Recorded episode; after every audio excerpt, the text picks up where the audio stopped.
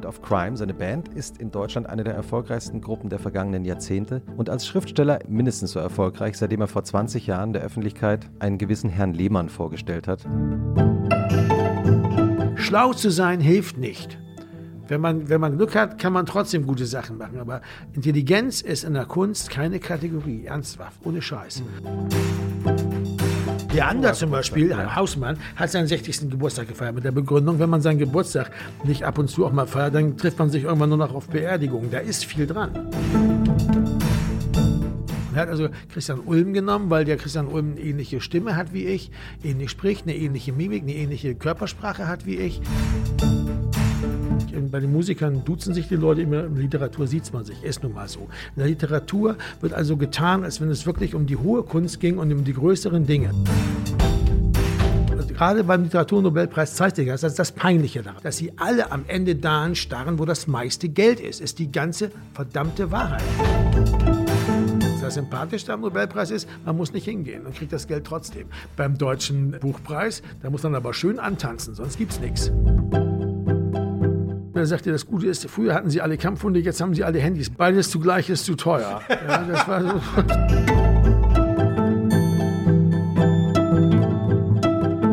Ich bin heute ganz schnell irgendwie. Was liegt an dem Kaffee, glaube ich? Der macht nicht vorlaut, ja, genau.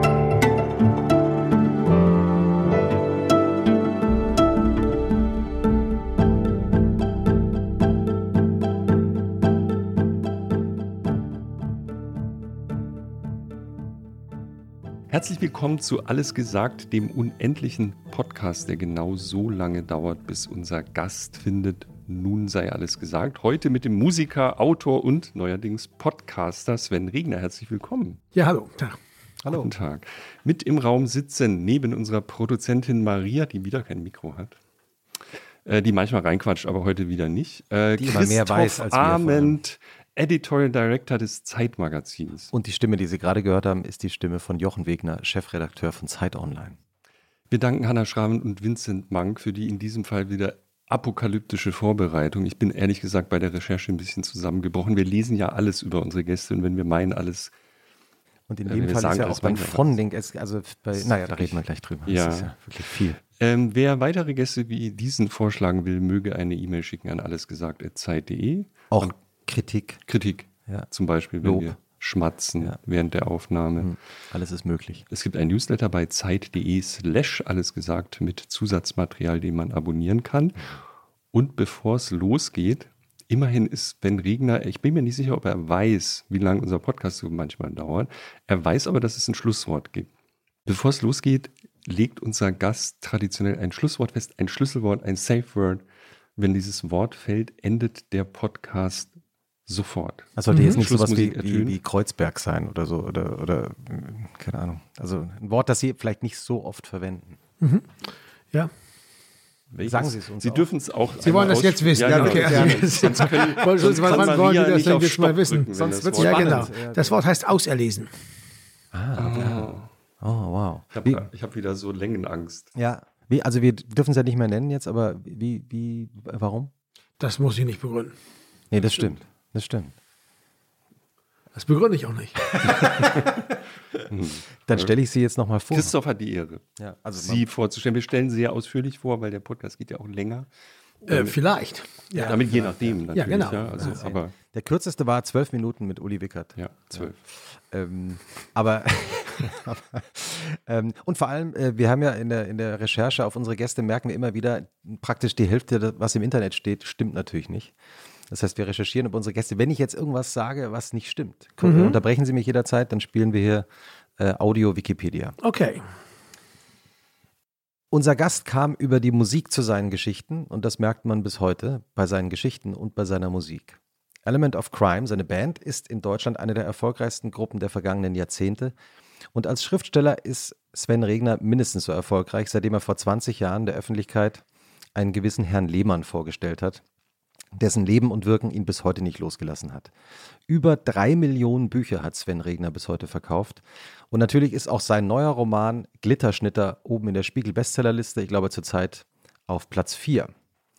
Sven Regner wurde am 01.01.61 geboren.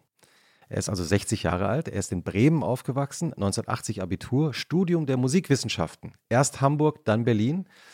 Als Jugendlicher hat er Gitarre, Klavier und Trompete äh, spielen gelernt. Was insofern. Na, Klavier nicht. Ah, Klavier später. Klavier habe ich ja später gelernt, als ich Ah. schon erwachsen war. Sehr also ähm, äh, Gitarre habe ich zuerst gelernt mit 10 und dann Trompete mit 15. Und Klavier habe ich, glaube ich, erst als ich in Berlin wohnte, dann angefangen zu spielen, weil da jemand war, der eins hatte, mit Mhm. dem ich zusammen wohnte. Äh, Trompete ist insofern wichtig, weil, äh, ähm, äh, wie Jochen schon gesagt hat, Sven Regner und die Band Element of Crime haben einen fantastischen Podcast äh, aufgenommen. Oh, der ist ganz toll. Über alle ihre äh, Platten. Muss man sich unbedingt anhören. Und da erzählt Sven Regner auch die Geschichte, dass er mal äh, von der Band eingeladen worden äh, ist zum Vorspielen als Trompeter und seine Trompete nicht dabei hatte. Ja, das kann schon mal passieren. Wenn man zerstreut ist. Ich war immer doch ein recht zerstreuter Vogel. Insofern, dass sowas, sowas passiert mir dann. Stimmt also. 1985 hat er in verschiedenen Bands gespielt und 1985 Element of Crime gegründet. Ein Auftritt der Band äh, Ende der 80er in der Ostberliner Zionskirche gilt manchen als sowas wie der Anfang vom Ende der DDR. Darüber müssen wir auch später noch sprechen. Ja. Äh, Bis heute hat die Band 14 Studioalben produziert und eben auch diesen wunderbaren Podcast, den ich nur empfehlen kann. Äh, Herr Lehmann, der Roman ist 2001 erschienen. Äh, Und unser Gast hat dann auch noch das Drehbuch zur Verfilmung geschrieben, was Schriftsteller eigentlich gar nicht so oft machen. Regie hat damals Leander Hausmann geführt, Christian Ullmann natürlich legendär als Herr Lehmann. Buch wie Film wurden grandiose Erfolge und für das Drehbuch wurde unser Gast mit dem Deutschen Filmpreis ausgezeichnet.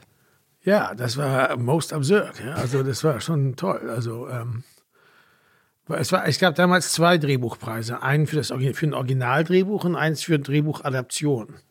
Und ich bekam den natürlich im Bereich Adaption. Trotzdem war es natürlich ein bisschen, wie soll ich sagen, seltsam. Selbst Also ich hab, letztendlich habe ich ja nur den Roman aufgeschlagen und abgetippt, ja. Also, also so, ja doch schon. Nee. Also, na, das ist ja nicht so schwer. Also, das Drehbuch, es gibt dieses Drehbuchformat, da gibt es so Programme, dann schreibt man das halt. Und ich hatte jetzt nicht, gibt's Programme, Sie haben dann sich ein Programm. es gibt, ein, es gibt ein Programm, das, das ist Pflicht, das heißt Final Draft, das muss man benutzen, wenn man Drehbücher schreibt, weil äh, das hat so ein Format, dass man ungefähr sagen kann, eine Seite ist eine Minute im Film. Äh, Es gibt ein bestimmtes Format, wie man die Dialoge, in welcher Breite man die Dialoge schreibt, äh, in welcher Breite man die Action schreibt, so welche Zeilenabstände die miteinander haben. Es ist also ganz viele, viele Geschichten, die dann eine Rolle spielen. Das ist auch später ein wichtiges Programm, damit die Leute, die Produzenten das planen können zum Beispiel, dass sie die einzelnen Szenen, die, die, die Orte und so weiter äh, durchrechnen äh, lassen können und so. Das ist, äh, das macht man und ähm, ich habe, das, das Grausame ist eigentlich, dass man das alles kürzen muss, dass man auf so viele Dinge verzichten muss beim Drehbuch. Und nur hoffen kann, dass das später irgendwie wieder so mit, trotzdem mit Leben erfüllt wird, aber auf andere Weise. Und das ist halt das, das große Problem, dass man, dass man also Szenen, ganze Szenen äh, äh, oft verliert dabei, wenn man es nicht so macht wie bei Herr der Ringe, wo sie das wirklich also einfach eins zu eins durchgezogen haben, was ich ganz toll fand. Äh, und, aber man verliert Szenen, man verliert vor allem viele Aspekte, was die Leute denken. Zu Hause, was in diesem Fall bei Herr Lehmann, was der Mann denkt, weil er denkt ja die ganze Zeit. Und ein Teil der Komik kommt daher, dass er so handelt, aber anders denkt. Und das ist wie, also dass diese, diese Diskre Diskrepanz oder die Schlussfolgerungen, die aus seinem Denken sozusagen in seinem Handeln dann, dann äh, gezogen werden, das ist, das ist viel von der Komik. Und die ist natürlich weg in dem Moment. Deshalb muss man manchmal die Dialoge ein bisschen mehr damit aufladen. Äh, und manchmal, na, also das ist, das ist so, aber das ist im Grunde genommen, also für jemanden, der das alles schon gemacht hat, ist das keine große Arbeit. Also ja, der Bereich Drehbuchadaption ist sicher viel schwieriger für jemanden wie, wie, wie, wie hieß der Zübert, Frank Zübert oder so, der, der zum Beispiel Neue Versüd hat machen müssen für die, für diese Fernsehverfilmung. Ein 600 Seiten Buch auf 90 Minuten Fernsehfilm eindampfen, weil im Fernsehen gibt es ja auch keine Toleranz. Das sind 90 Minuten, dann ist wirklich nach 90 Minuten Schluss. Und das ist viel schwieriger. Das habe ich mir auch nicht, wollte ich auch nicht machen, was wäre viel zu grausam gewesen, weil da ist so viel bei irgendwie über Bord gegangen, dass ich das, dass ich das auch wirklich nur zum Teil wiedererkenne. Ja. Waren Sie denn mit dem Lehmann, waren Sie ganz zufrieden, ne? mit der Ja, ich bin mit allen Filmen ganz zufrieden. Ich bin am meisten sicher mit Herr Lehmann. Ja, das ist, äh, ist auch klar. Herr äh, Leander und ich, wir teilen uns große, größere Teile unserer Gehirne praktisch. Also äh, Leander hat teilweise andere, ähm, aber er hat das verstanden, er hat die Figur gestanden und die Liebe dazu ist da. Und das ist ganz sehr wichtig, sehr wichtig. Das haben die anderen auch auf eine Weise, aber mir ist aufgefallen, dass bei den anderen ähm, äh, ist die Distanz der, der, der, der, der, ich glaube, der Regisseure auch ähm, äh, zu, zu den Figuren ist größer. Äh, die äh, identifizieren sich nicht so sehr damit. Mhm. Bei, bei Neue Süd merkt man, dass die Regisseurin mit der Bundeswehr überhaupt nichts anfangen konnte. Mhm. Aber mit dem Studentenviertel, wo er da unterwegs ist, ja, ja auch gleichzeitig, was er eigentlich den, den Witz macht ja, dass er die einen, den größeren Teil der Woche in dieser völlig anderen Welt ist, in der Kaserne und dann und am Wochenende mit den Freaks da durch Steintor und Ostertorviertel marodiert. Äh, und damit, damit konnte sie was anfangen, aber mit der Bundeswehr überhaupt nicht. Mhm. Das merkt man der Sache auch an. Mhm. Äh, und mit der neuen Fahr Süd schon mal gleich dreimal nicht, also mit dem Neubauviertel. Das kommt ja nicht, das ist, das hat sie gar nicht verstanden. Also auch wie die Wohnung da war und so. Das hat, das tat mir ein bisschen weh, aber das ist normal. Weil, weil man muss sich ja vorstellen, wenn jemand ein Buch liest, dann setzt er sich ja auch seine eigenen Bilder dazu zusammen.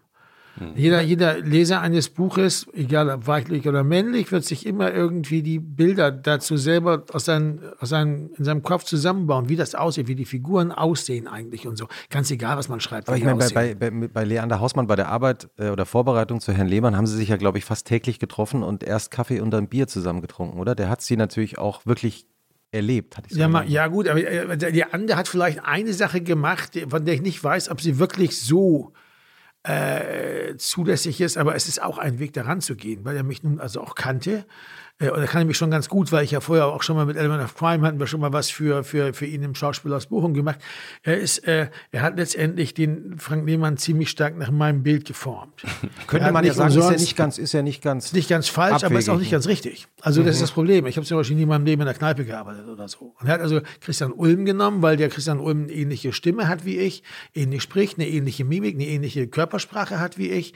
Er hat ihn so, die haben ihn, er hat ihn so angezogen, wie ich damals auch rumlief mit so einem mhm. Übergangsmantel, so einem speckigen und so. Mhm. Das ist relativ, äh, das ist irgendwie ganz toll. Und das ist auch eine Möglichkeit, weil man aber auch davon ausgehen muss, dass wenn Leander dieses Buch gelesen hat, er sich eben auch so einen wie mich dann vorgestellt hat. Ja, genau. Andere Leute stellen sich jemanden ganz anderen vor. Mhm. Äh, ich habe mir Red Butler auch ganz anders vorgestellt als Clark Gable mit diesen Segelohren. Ja, ganz ehrlich. Also, aber das ist eben so. Äh, äh das heißt, jeder Leser ist auch ein Interpret und jeder Regisseur, ähm, auch der, egal ob weiblich oder männlich, wird auch immer irgendwie die Sache interpretieren und wird seine Bilder dazu schaffen. Und das ist auch das Problem bei Literaturverfilmung. Okay. Dass Literaturverfilmung den Lesenden, die Leute, die da auch den Roman gelesen haben und sich ihre eigenen Bilder gemacht haben, die mhm. wegnimmt und durch seine eigenen, durch, durch die Bilder des Regisseurs sozusagen oder der Regisseurin ersetzt. Ja, das und das ist uncool eigentlich. Also ne? soll ich gerade fragen, ist das nicht bei einem guten Film oft so, dass der Film löscht das Buch? Also die die Bilder werden ersetzt äh, weil Sie Herr der Ringe erwähnt haben. Übrigens, ich bin nicht der, ich glaube nicht, dass jede Szene aus dem Buch auch im Film. Doch, das war ja das Geheimnis von Herr der Ringe, dass die äh, haben ja dauernd vorher versucht, diesen, dieses Buch zu verfilmen in so einer gekürzten Version ja. und haben immer nur links und rechts an runter bekommen von diesen ganzen Freaks, die eben so riesen Herr der Ringe filmen. Und wenn in Herr der Ringe, ohne Scheiß, wenn da der Hobbit von links nach rechts durch den Raum geht, dann geht in dem Film ja auch der Hobbit von links nach rechts. Sind, sind Sie so eine Herr der Ringe Experte? Ja, aber ich habe ja auch ein bisschen Gedächtnis. Aber Entschuldigung, die, das allein allein das Vorspiel von Herr der Ringe, dieser, dieser Vorspann geht ja, wenn man das als Hörbuch hört, Wochen. Ja, man kann da Wochen verbringen, allein in der Vorgeschichte, die gar nicht vorkommt im Film. Inwiefern? Wie inwiefern? Welche Hobbitvölker mit welchen Elfen wann und wann Elben, Entschuldigung, äh, was und was gemacht haben. Dieser ganze Vorspann zum Beispiel ist ja komplett äh, gelöscht. Ja gut, aber da kann man sagen, das ist ein, ist ein Prolog, den kann man zur Not auch Ach mal so, weglassen. Das, also das, das ist, man dann schon. Ja, das kann man. Ich denke, äh, natürlich ist es richtig, irgendwas, irgendwas geht immer, fällt immer hinten drunter, aber der, da war schon, man merkt, dass da so Herr der Ringe-Freaks am Start waren, die hm. wirklich versucht haben, das hm. ein, mehr oder weniger eins zu eins umzusetzen. Ja. Aber natürlich, wenn man das richtig konsequent macht, werden dann nicht diese dreimal zweieinhalb Stunden, also siebeneinhalb Stunden Film, sondern wahrscheinlich wahrscheinlich äh, 30, äh, 40 Stunden Filme rausgekommen, schon klar. Hm. Aber vieles davon kann man auch gar nicht bebildern. Ne? Also ja, ja, ja. Ich, ich dachte nur gerade, weil ich habe mal Herr der Ringe als Hörbuch gehört auf einer sehr, sehr, sehr langen Deutschlandreise. Das war alles gehört, oder wie? Wo wir vier Wochen durch Deutschland gefahren sind. Und ohne Witz, wir sind nicht mal über die, das Vorspiel rausgekommen und haben dann irgendwann aufgegeben, weil es fing gar nicht an. Ja, ja, gut. Aber ich meine, jetzt nimm mal so ein Buch, also 600, jetzt hier dieses zum Beispiel, wie heißt das, Glitterschnitter? Ja. Glitterschnitter. Das 500 Seiten oder das ja. 450, weiß ich nicht. Das sind dann irgendwie sieben, acht Stunden Hörbuch. Das mhm. stimmt schon. Also es ist dann mhm. natürlich rein gelesen. Aber man darf nicht vergessen, dass natürlich natürlich viele Dinge, die man auch beschreibt, muss man ja nicht ins Drehbuch übernehmen mhm. äh, und ist trotzdem, man hat sie trotzdem nicht verloren. Also mhm. wie jemand aussieht zum Beispiel. Mhm. Seitenlange Beschreibung davon, wie jemand aussieht. Es gibt ja auch Autoren, die das gerne machen. Mhm. Die kann man sich dann schenken. Ne? Also mhm. insofern äh, gewinnt man und verliert man. Aber grundsätzlich ist das Problem, man verliert natürlich. Aber der eigentliche Punkt, den Sie jetzt auch angesprochen haben, was ich eben auch dachte, gerade wenn die Filme richtig gelungen sind, löschen die Filme irgendwie die Bilder in meinem Kopf jedenfalls. Und ich habe vergessen, wie ich mir die Figuren vorher vorgestellt habe. Also das ist jetzt halt so. Bei Lehmann ist so, bei der Herr der Ringe ist auch so oder bei vielen anderen äh, Werken. Wenn, wenn ich dann die Verfilmung gesehen habe, ist, ist es dann so. Ja, die Charaktere ändern ihr Aussehen und sind dann, ich kann es nie wieder zurückholen. Die Frage ist halt, was, wie, wie sieht man das als Künstler, wenn man sozusagen sein eigenes Werk zerstört? Ja, Na, ich habe das Problem ja nicht. Also ich, also für mich selber habe ich das mhm. Problem nicht. Ich äh, sehe das nicht. Ich sehe mhm. ich sehe nicht äh, weder Christian Ulm noch, ähm, wie mhm. heißt der andere? Ähm, wie heißt denn der? Oh, ähm, oh, der oh, ähm, habe das irgendwo. Ich bin so schlecht mit Namen. das so stimmt doch nicht. Sie haben das perfekte Gedächtnis. Na, ja, aber nicht für Namen. Es, ist, es gibt zwei stimmt, Sachen. Namen, Namen und Gesichter, da bin ich ganz schlecht. Wie hieß dieser Produzent unserer ersten Platte nochmal? Der ja, im Studio, mir, ich kann mir jede, Michael, aber wie hieß er? Ich kann mir jedes Menschen äh, äh, Stimme und so merken, aber Namen und Gesichter hm. sind schlecht. Also Sie haben Stimmgedächtnis? Äh, ja, sehr gutes. Nein, nein, nein, nein, der Buchschmidt, der Karl Schmidt. Äh, nee, in, ist, bei der neuen Farm. Also bei der neuen, bei der neuen Farm ist das, äh, das ist doch hier der ganz berühmte Schauspieler. Der macht doch hier dauernd diese ganzen Sachen. Äh, ich, wir werden drauf kommen. Das, ähm, wir werden drauf kommen. Wir, und wir dann, kommen da wieder drauf. Und dann wird das. Wir äh, googeln ja nicht. Und dann fallen wir, nee, nee, und dann fallen wir, dann fallen wir, also, ach Gott, was mal darauf nicht kam. Ja, ja peinlich, peinlich. Ich mache noch kurz die Vorstellung zu Ende. Ach, du bist noch gar nicht fertig. Ich, also, ich, aber ich wollte dich nicht. Äh, Entschuldige, Christoph. Wie, kon wie konnten wir dich nur noch, noch kurz, noch wenigstens noch abschließen. Äh, dass Sven Regner mit seiner Frau Charlotte Golterbann und seinen Kindern in Berlin-Prenzlauer Berg lebt. Ha! Sie sind mit dem Fahrrad da, ne? Ja. Wir sind ja hier an einem ungenannten Ort in. Ja, also nicht so weit weg Pankow von unserem WG-Zimmerstudio. Und die beiden haben auch ein Projekt ins Leben gerufen, das das Italienische in die deutsche Popmusik gebracht hat. Die sogenannte Cookie Gang. Ja, das war aber mehr Charlotte Goltermann. Ich war das nicht so. Ich hatte nur, Sie waren auch dabei. Ja, ich habe da ein bisschen mitgemacht. Aber die Charlotte Goltermann und Francesco Wilking, der, ja. die ganzen Übersetzungen gemacht hat, das waren eigentlich diejenigen, welchen. Ich bin ja immer nur, mit, immer nur mitgenannt worden war mir langsam irgendwann auch ein bisschen unangenehm, weil ich habe wirklich wenig getan dafür. Ich habe ich hab weißes Papier gesungen auf Italienisch, Carta Bianca. Dafür hat's, dafür hat's, dafür hat's gereicht. Ja, also, und ich glaube, bei diesem Live-Gig jetzt neulich habe ich noch In äh, bei Azuro mitgesungen, aber irgendwie haben sie es nicht geschafft, das Mikrofon aufzumachen. Jedenfalls nicht, nicht, die, nicht die Vollhongs, die das da für, fürs Reeperbahn-Festival aufgenommen haben. Die, die richtigen Grüße Techniker, die richtigen Techniker, die was können, also die jetzt den Sound im Saal ja. gemacht haben, die haben es natürlich geschafft geschafft. Ja. Aber die, waren, die anderen waren wohl nicht so fähig. Ja. Mhm. Ich aber, ja aber ich, ich, ich, bin also vielleicht, mein, vielleicht bin ich auch ein bisschen froh drum. Ja. ja. Aber das ist ja ein, äh, ein, großartiges Projekt. Vor allem Cookie, muss man sagen, ist, glaube ich, das Wort, wie die Italiener äh, die, die Deutschen, Deutschen ja, sowas wie Kartoffeln und so. Aber es ist eine sehr, sehr abfällige, sehr bösartige Bezeichnung. Hm. Ne? Also das ist so, ähm, äh, äh, also das ist schon, das ist schon, äh, sagen wir, sehr viel Selbstironie dabei. Ich wollte es ja gerne mit 3K geschrieben haben. Ich habe vorgestellt, dass man, die meisten Leute sagen Kutschi-Gang. Schon mal falsch. Und ich dachte immer, das ist vielleicht besser, warum macht man das so kompliziert für die Leute? Wenn wir das eh in Deutschland verkaufen, dann lassen uns das doch einfach Cookie-Gang mit 3K. so wie Candy Color Tangerine Flake Streamline Baby, ja, wo sie Tom diese, Wolf. K, ja, wo sie diese Ks haben statt der Cs und so. Äh, das wäre eigentlich, hätte schön klonkig ausgesehen. Ich glaube, das wäre irgendwie cool. klonkig. Das ist auch das erste Wort, das erste Mal, dass das, das Adjektiv klonkig bei uns im Podcast vorkommt. Das ist gut, dass ich das nicht als, als Schlusswort Na, genommen sehr gut, sehr gut. Ja, das ähm, wäre schon vorbei. Ja, unser Gast war außerdem äh, mal Kommunist und deshalb bei der Bundeswehr. Ja, aber so lange her. Äh, ich war 1980 bei der Bundeswehr. Und ich bin aber in der Zeit war ich noch im KBW. Wir hatten, das war Teil der Politik des KBW, des Kommunistischen Bundes Westdeutschland, eben auch dann in der Armee politisch zu arbeiten. Also ging man dann dahin und verweigerte nicht. Und dann war ich da. Und dann ist der KBW auch langsam zerbröselt und ich wollte das auch alles nicht mehr. Und äh, bin dann ausgestiegen aus dem KBW und habe dann, nachdem er mich auch noch verarscht hat, äh, äh, weil ich hatte dann diese Vereidigung verweigert. Das ist ein bisschen wie ein Neufer Süd. Äh, und ich musste dann tatsächlich, ah. tatsächlich mit so einer Fackel im Stadion stehen. Zwar nicht in Bremen, sondern in Pferden an der Aller, aber ich hab, da war ich irgendwie sauer.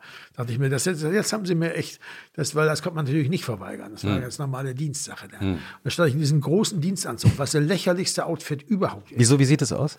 Äh, große Dienstanzug, das sieht man manchmal bei diesen, bei diesen großen Zapfenstreichen. Da hat man diese eigentliche, diese Ausgehuniform, also diese, die man damals durfte man ja nur damit aus der Kaserne, also wenn man Also wenn man Uniform tragen wollte, das war das, dieses graue Zeug, so mit diesem, Ah, ja. diesem und dann hat man aber dieses, dieses, diesen Koppelschloss, also diesen Gürtel, außen drumrum und einen Stahlhelm auf dem Kopf und unten statt dieser normalen Schuhe, dieser spitzen schwarzen Schuhe, die man da hatte, hatte man dann diese Stiefel an und diese Anzughosen waren dann mit so einem Hosengummi nach, also wie man ne, über diesen Bundeswehrstiefel.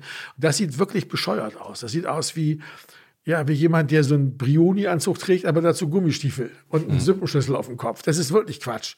Und äh, ja, ich weiß, da stand ich damit in diesem Stadion, das fand ich irgendwie doof. Habe gesagt, jetzt reicht's aber auch mal. Dann hatten wir noch diese Schießübung in, Ost, in der Ostsee und ich war sowieso überhaupt kein Freund von der ganzen Veranstaltung und habe dann den Kriegsdienst verweigert und bin durchgekommen. Wir müssen Auch im Unterschied zu Neue Versüd, aber daher wusste ich auch, wie diese Verhandlungen gehen. Wir müssen da nochmal drüber reden später. Ja. Das ist ja Aber so interessant ist das gar doch, nicht. das ist sehr interessant. Das, ist, das war eigentlich schon alles dazu. Ja, ja. Und, äh, unser Gast findet den no Literaturnobelpreis peinlich, habe ich gelesen. Stimmt das? Immer noch? Nee, ich habe gesagt, dass es das peinlich ist, dass alle darauf so starren, sozusagen, also wie aufs goldene, drum, drum tanzen wir ums goldene Kalb. Der Riesenaufriss weltweit um diesen bescheuerten Literaturnobelpreis, der nur deshalb, was nicht schlimm ist, was verständlich ist, weil das der höchst dotierte Preis von allen ist. So, ja, das ist der höchst dotierte internationale Buchpreis, den es gibt. Und nur wegen des Geldes schauen alle drauf. Es gibt überhaupt keinen Grund zu glauben, wegen der Bedeutung übrigens ne? nicht. Ich hab, also wir Es wollten gibt- ja eigentlich, Christoph ja. will ja seine Vorstellung eigentlich machen, aber ich habe das, ich hab das auch gelesen und dachte, das ist ja jetzt aber nicht ganz richtig. Nicht alle starren auf den Literaturnobelpreis wegen der dem Millionchen oder was das ist, was der Mensch da kriegt. Ja, aber mal ehrlich, also wenn jetzt der Bayerische Literaturpreis oder so, da gibt es auch eine Jury, die überlegt sich das, irgendeine Akademie, irgendwas, irgendein, irgendein germanistisches Seminar von irgendeiner Uni, überlegen, das ist die Jury dann, die sie überlegen sich, warum, wer soll diesen Preis kriegen. Ja, so, also gut, das ist kein internationaler Preis, aber der, der Punkt ist einfach der, dass äh, wenn dieser Preis, einfach mal drüber nachdenken, wenn er mit 20.000 Euro dotiert wäre, der Literaturnobelpreis, würde kein Mensch den kennen. Ich glaube, dass das Kein überhaupt Arsch niemand auf dem Schirm hat, welch, wie die Nobelpreise dotiert sind. Gegenthese. Nein, das, das, äh, äh, das ist ja egal. Jeder, jeder weiß, dass das der höchst dotierte ist. Das weiß jeder. Aber es sorgt, der, sorgt der, der, der Literaturnobelpreis ist doch praktisch sozusagen die ewige Prom Prom Promotion, Promotion für einen Autor. Weil Ja, darum geht es ja nicht. Das meine ich ja nicht. Ich meine ich meine einfach nur, was grundsätzlich ist es ja so. Wirkung, Man muss oder? sich Folgendes vorstellen. Ich bin Halodri aus der Kulturindustrie. Ja. Ja, und habe immer diesen Ruf gehabt. Und da gibt's, und ich bin in diese Literaturszene gekommen. In Musik, bei den Musikern duzen sich die Leute immer, in Literatur sieht man sich, ist nun Mhm. mal so. In der Literatur wird also getan, als wenn es wirklich um die hohe Kunst ging und um die größeren Dinge. so, und die Wahrheit nicht, ist, die Wahrheit ist, dass auch da sich alles vor allem darum, gerade beim Literaturnobelpreis zeigt sich das, das ist das Peinliche daran. Es zeigt sich, dass sie alle am Ende dahin starren, wo das meiste Geld ist. Ist die ganze verdammte Wahrheit. Es gibt überhaupt keinen Grund zu glauben, dass die schwedische Akademie, die sicher ein ehrenwerter äh, Verein ist, Naja, also in irgendeiner, ja, in irgendeiner Hinsicht schlauer, schlauer ist als was ich die Preisjury äh, des was was ich äh, äh, äh, Heinz Schlucke Bierpreises von äh, Traben Trabach oder so. Es gibt überhaupt keinen Grund, das anzunehmen. Und äh, der einzige Grund, warum sich alle da reinhängen, ist, weil das so wahnsinnig hoch dotiert ist. Würden Sie ihn annehmen? Natürlich würde ich den annehmen. Da muss man ja bescheuert sein, wenn nicht. Ich meine, auch Bob Dylan hat ihn ja auch angenommen. Also der weiß ja auch, dass das Quatsch ist. Es ist ja nicht so, dass er, irgend, dass er nicht wüsste, dass das totaler Unsinn ist. Er hat es ja sogar noch gesagt in seiner Rede, für die er aber immer fast ein Jahr gebraucht hat. Durch die Blume. Ne? Und Also Smith? durch die Blume, also so, so durch die Blume, wenn ich sage, äh, Songtexte sind nicht wie Literatur, sie müssen gesungen werden, dann ist das nicht durch die Blume. das ist eigentlich ein Schlag mit ins Gesicht mit einem nassen Feudel. Ja? Und das ist wirklich sowas Dämliches, habe ich überhaupt noch nicht erlebt, wie das man dem den Literaturnobelpreis gibt. Aber bitte, wenn es sein muss. Und er hat natürlich gesagt, was soll ich denn eine Million Euro von der Bettkante schubsen? Da muss er ja bescheuert sein. Sie haben das, Dasselbe gilt übrigens auch für die ganzen anderen Leute. Dass das Sympathischste am Nobelpreis ist, man muss nicht hingehen und kriegt das Geld trotzdem. Beim deutschen, beim deutschen äh, Buchpreis, da muss man aber schön antanzen, sonst gibt's nichts. Ne, also das ist auch noch so, wo man auch noch mit Na am Nasenring durch die Manege geführt wird, nach dem Motto, schau mal, was wir mit 30.000 äh, Euro alles erreichen können. Da kommen die jetzt alle. aber das, wenn ja, ich und lesen da und so. Nee, ja, aber sicher. nein. Ja, was denn sonst? Ich glaube, dass zum Beispiel der Deutsche Buchpreis genauso wie der Literaturnobelpreis und vielleicht noch vier, fünf andere auch deswegen hohes Ansehen genießen, weil sie in, in, in, Stockholm reden wir mal drüber, aber die Jurys halt auch einen Ruf haben, auch ähm, toll zusammengesetzt sind oft. Und man denkt, ich will jetzt wirklich wissen, wen die empfehlen. Und die Aufmerksamkeit, die dann ein Werk bekommt, groß ist. Und Ganz das, ehrlich, Sie haben gerade gesagt, dass hm. niemand wahrscheinlich wüsste, wie hoch der wirklich ja. dotiert ist. Also jetzt hm. in Mark und Pfennig. Ich weiß es ja. auch nicht genau, weil ich im Umrechnen von schwedischen Kronen schlecht bin. Ja. Aber Tatsache ist, ja, ganz, aber es ist ungefähr eine Million, sagt man. Ich habe das bei Ihnen gelesen, ich weiß es wirklich nicht. Ja, es ist ungefähr eine ja. Million. Tatsache ist nur, dass äh, noch viel weniger Leute wissen, wer in dieser Jury sitzt. Also mhm. Entschuldigung mal, das weiß kein Mensch. Und kein Mensch sagt, ja, den kenne ich, das ist ein ganz schlauer Typ, da würde ich gerne mal wissen, was der mir jetzt für ein Buch empfiehlt. Nein, das macht niemand. Mhm. Es ist einfach nur völlig klar, ein, ein, ein, wenn, wenn, das ist ein Riesengeschäft. Wir hatten mal einen Kritiker, hat mir mal vorgerechnet und hat sicher nicht unrecht gesagt, der deutsche Buchpreis bringt wahrscheinlich ungefähr dem Autoren eine Million ein. Sehen Sie?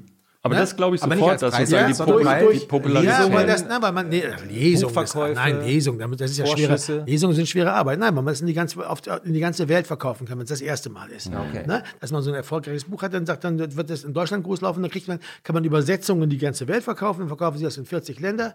Ja, jedes Land hm. gibt irgendwie, was weiß ich, 10.000 Euro Vorschuss, sind schon mal 400.000 Euro auf dem Konto. Ist ja nicht so. schlecht. Ist nicht schlecht. Was ich nur sagen möchte ist, er hat natürlich nicht berechnet, dass es Nebenrechte sind und natürlich der Autor auch noch einen Teil davon bekommt. Was ich nur sagen möchte ist, dass das das ist auch einfach nur eine rein finanzielle Rechnung. Das ist nicht, es, da ist nicht, es gibt keine reine, äh, äh, äh das ist ja der rein durch geistigte Preise. So. Warum sind die Preise dotiert und warum sind die höher, haben die höher dotierten eine höhere Aufmerksamkeit als die nee, weniger hoch dotierten? Mhm. Geben Sie einen nicht dotierten Preis raus, niemand wird erfahren, dass Sie den verleihen. Also ich widerspreche jetzt nicht nochmal, aber eine Frage dazu, äh, weil wir gerade bei Ihrem Lebenslauf sind, äh, im Warm-up sozusagen noch. Sie haben mal gesagt, Sie hätten den Lehmann geschrieben. Ich dachte, wir wären gleich fertig ehrlich gesagt. Nee, nee, nee, wir fangen gerade erst an. Entschuldigung. Äh, Sie hätten den Lehmann als sozusagen zusätzliche finanzielle Absicherung äh, aus der Schublade geholt. Das erste Kapitel gab es ja schon ein bisschen länger, glaube ich, wenn ich es recht entsinne. War von einem Geburtstag und, und ich fand das wirklich die verrückteste Aussage, die ich seit langem gelesen habe. Jemand schreibt ein Buch, um sich finanziell abzusichern. So was Putziges habe ich lange nicht gehört. Weil normalerweise passiert ja nicht das, was bei Ihnen passiert ist, nämlich dass Sie dann äh, mehrere Millionen am Schluss von, von diesem Genre verkaufen, sondern normalerweise versinken Bücher mit 500 verkauften Exemplaren im Nichts, so wie Platten halt auch. Ja, das ist, aber, das ist ja richtig, aber das ist ja, ähm, darum ging es ja nicht. Ich, nicht, dass ich gesagt mhm. habe, ich schreibe dieses Buch und ich weiß, das wird dann sich irgendwie zwei Millionen Mal oder was es sich hat, da verkaufen. Darum ging es ja nicht. Es ging nur darum, dass ähm, ich in dem Moment, ich hatte jetzt die erste, das erste Kapitel tatsächlich neun Jahre vorher geschrieben hm. und bin da nie zugekommen. Und dann war es so, weil ich, wenn ich irgendwie jetzt mich mal wieder aktiv werden wollte, habe ich eigentlich eher Songs geschrieben oder so, mhm. vor allem hm. Songtexte, weil es war klar, damit kann man auch, weil man, das, ist, das lohnt sich einfach und das ist auch toll. Und dann hat man wieder neue Songs und dann kann man wieder auf Tournee gehen und vor allen Dingen ist es einfach ein schönes Leben. Ja, mhm. so, ist einfach eine super Sache. Und dann hatte ich aber immer diesen, diese Romanfigur durch diese eine, durch dieses eine, eine Kurzgeschichte. Nur das erste Roman. Kapitel, wie der ja. Lehmann mit dem Hund. Ja, aber da hat man ja schon die ganze Figur in der Nussschale. Da ja, weiß man ja. schon ganz genau, was das für ein Freak ist. Und das hat mich, hat mich, ich fand ihn immer sehr faszinierend. Und das ist der eigentliche Inspiration gewesen. Und ich wusste immer, habe immer in den Kopf gehabt, wenn du mal echt Zeit hast, ja, wenn du mal echt Zeit hast und ähm, sonst echt nichts zu tun, dann kannst du echt, da könnte man dann einen Roman draus machen. Das war mir mhm. immer klar, weil der, das heißt, das ist mir so leicht von und der Typ ist mir so wie zugelaufen und den fand ich so toll und interessant, mhm. dass äh, ziemlich egal ist, was der erlebt. Das wird immer irgendwie, könnte immer irgendwie interessant sein. Was war der erste Und dann Moment? dachte ich, und natürlich dachte ich auch, dass es mhm. gut ist, weil ich ja als, als, als Künstler jetzt schon dann seit 1990 eigentlich äh, nichts anderes mehr machte als eben von, also eigentlich lebte ich seit 1985 nur von Musik und irgendwelchen mhm. Nebenjobs und seit 1990 eigentlich nur noch von Musik. Ist natürlich klar, dass es immer ganz gut ist, eine zweite Einnahmequelle mhm. zu haben.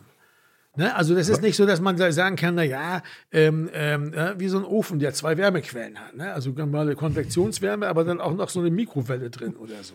Wann, wann, wann ist Ihnen der Herr Lehmann eigentlich zum allerersten Mal eingefallen? Ich hätte ja noch ein bisschen Kaffee. Ja, ähm, äh, der ist echt Schwarz, toll. Ja? Der ist gut, weil der nicht so stark ist. Ich liebe das, wenn der so nicht so stark ist. Das ist übrigens Berliner Filterkaffee. Ja, ausgezeichnet. Ja. Gebraut in führenden WGs. Ja, sehr gut. Entschuldigung, jetzt habe ich irgendeine Frage unter abgewürgt. Wann ist Ihnen der Herr Lehmann zum ersten Mal eingefallen? Das war mit dieser Geschichte. Wann? 1991. Wie? Einfach ich hatte die Idee für eine Geschichte. Ich, ich, ich bin ja der wollte geweckt der Westberliner gewesen, obwohl ja gerade die Mauer gefallen war. Und ich hatte Ich hatte die Idee, dass er dieser Typ ist und der ist, das ist wie so, so, ein, wie so ein, wenn man so einem wilden Tier im Dschungel begegnet. Also sozusagen so eine wirklich existenzielle, ne, wirklich gefährliche Begegnung, weil man kennt das ja. Man geht da lang, ne, so Eisenbahnstraße oder was, und dann kommt einem so einer, so einer mit so einer riesen Dogge da, Bulldogge entgegen. Und das ist einfach, und der bellt einen an und man denkt, oh Gott, Gott sei, Gott sei Dank hat er es ja an der Leine von dem Typen und so. Und manchmal laufen die ja auch frei rum. Und dann muss, schreit man, wie wird dieser Hund? Und dann kommt irgendwie, der tut nichts, der will nur spielen. Ist ja klar. Ne? Wir wollen ja immer nur spielen. Und dann, äh, also so eine gewisse Hundephobie hatte ich eigentlich entwickelt. Und ich dachte, mhm. was ist denn?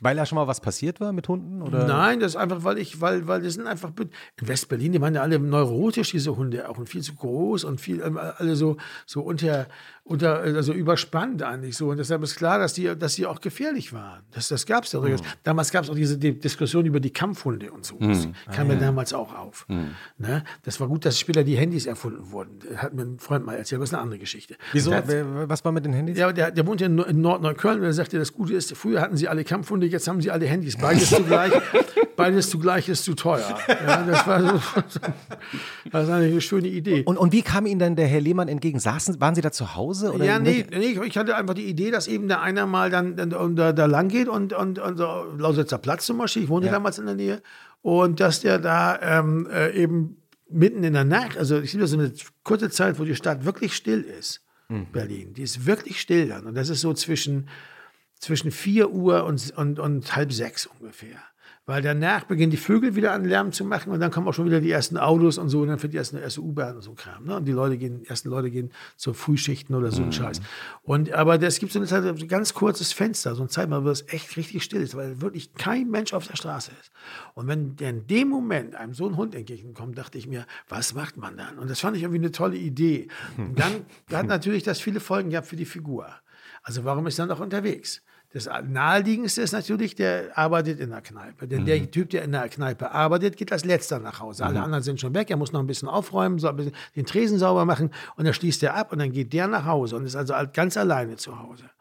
Dann gibt's, und dann äh, ist die nächste Frage, ja gut, was, äh, also arbeitet ihr in der Kneipe, sagen wir mal, in der Wiener Straße, dann das, also, ne, das war irgendwie sowas da, ich glaube, das steht da sogar schon drin, dass er aus der Kneipe in der Wiener Straße mhm. kommt. Mhm. Und dann hat er eben so eine Flasche Schnaps geklaut und so ist halt so ein Bagalute und, äh, ne, und da musste ich einen Namen für ihn finden. Und dann dachte ich mir, na ja, äh, das ist doch lustig, stand irgendwie so jetzt so ein Vornamen wie Frank oder, oder, oder Erwin oder so, dass man einfach sagt so, äh, Herr Lehmann, weil das dann so eine komische Distanz schafft. Aber warum sollte der Herr Lehmann Lehmann heißen. Warum sollte man das schreiben? Das ist ja albern eigentlich in so einem Kontext von so einer Szene Quatsch da in Kreuzberg. Also war klar, seine Kumpels nennen ja alle Herr Lehmann weil er so ein bisschen betulich ist und so ein bisschen, ne, so ein bisschen komisch ist und so. Also, und er wird 30. Und, und, und weil er eben kurz vor seinem 30. Geburtstag steht. Er findet das halt nicht lustig, dass die das machen. Und da hat man schon sozusagen die ganze, und dann war das damit, und dann, wie er mit dem Hund redet, was er denkt, während er den Hund sieht, wie er, welche Strategien er entwickelt, dem aus dem Wege zu gehen, wie das nicht funktioniert, was er dann denkt, wie er den dann betrunken macht und so weiter. Diese ganzen Sachen, da hatte man dann die ganze Figur. Mhm. Ja, man also so eine, aber auch die Konfliktlösung mit dem Hund ist ja, die ist richtig genial. Ne? ja, genau. Das, hat, das war der, der, glückliche Moment, warum es auch eine gute, gute Kurzgeschichte war, weil hm. die so eine schöne Auflösung hatte. Hm. Also der Hund, für alle, die, es gibt ja zwei Leute, die diesen Podcast hören, vielleicht, die noch nicht Herrn Lehmann gesehen haben. Er löst das dadurch, er versucht sich so links und rechts vorbeizugehen. Geht natürlich nicht, der Kampfhund hält ihn fest, aber dann kriegt er den geklauten Whisky Genau, der macht den Hund betrunken. Und dann kommen zwei Ordnungspolizisten. Nee, wie heißt das? Ordnungshüter oder Ordnungshüter, Entschuldigung. Also danke. danke. Ja. dann haben wir das ja geklärt. Ich bin heute ganz schnell irgendwie. Ja, das nee. liegt an dem Kaffee. Das ist der Kaffee. Das ist der, schwarze, der, schwache Kaffee. Der, macht mich vorlaut. Der tut nur, der genau. tut nur, der tut nur so. Der will nur spielen. Und dann wird, der, wird der, der eine Polizist wird gebissen und dann ist die Kurzgeschichte aus. Wie? Und dann hat das Ding ein Universum aufgespannt von sechs, habe ich richtig gezählt? Sechs ja, Werken. Ja, wobei das ist ja jetzt nicht das Wunderwerk dieser einen Geschichte, sondern es ist einfach nur so, man hat dann die eine Figur und die, die, die, da habe ich dann gedacht, dass das daraus könnte, also mit der Figur könnte man wirklich einen ganzen Roman schreiben.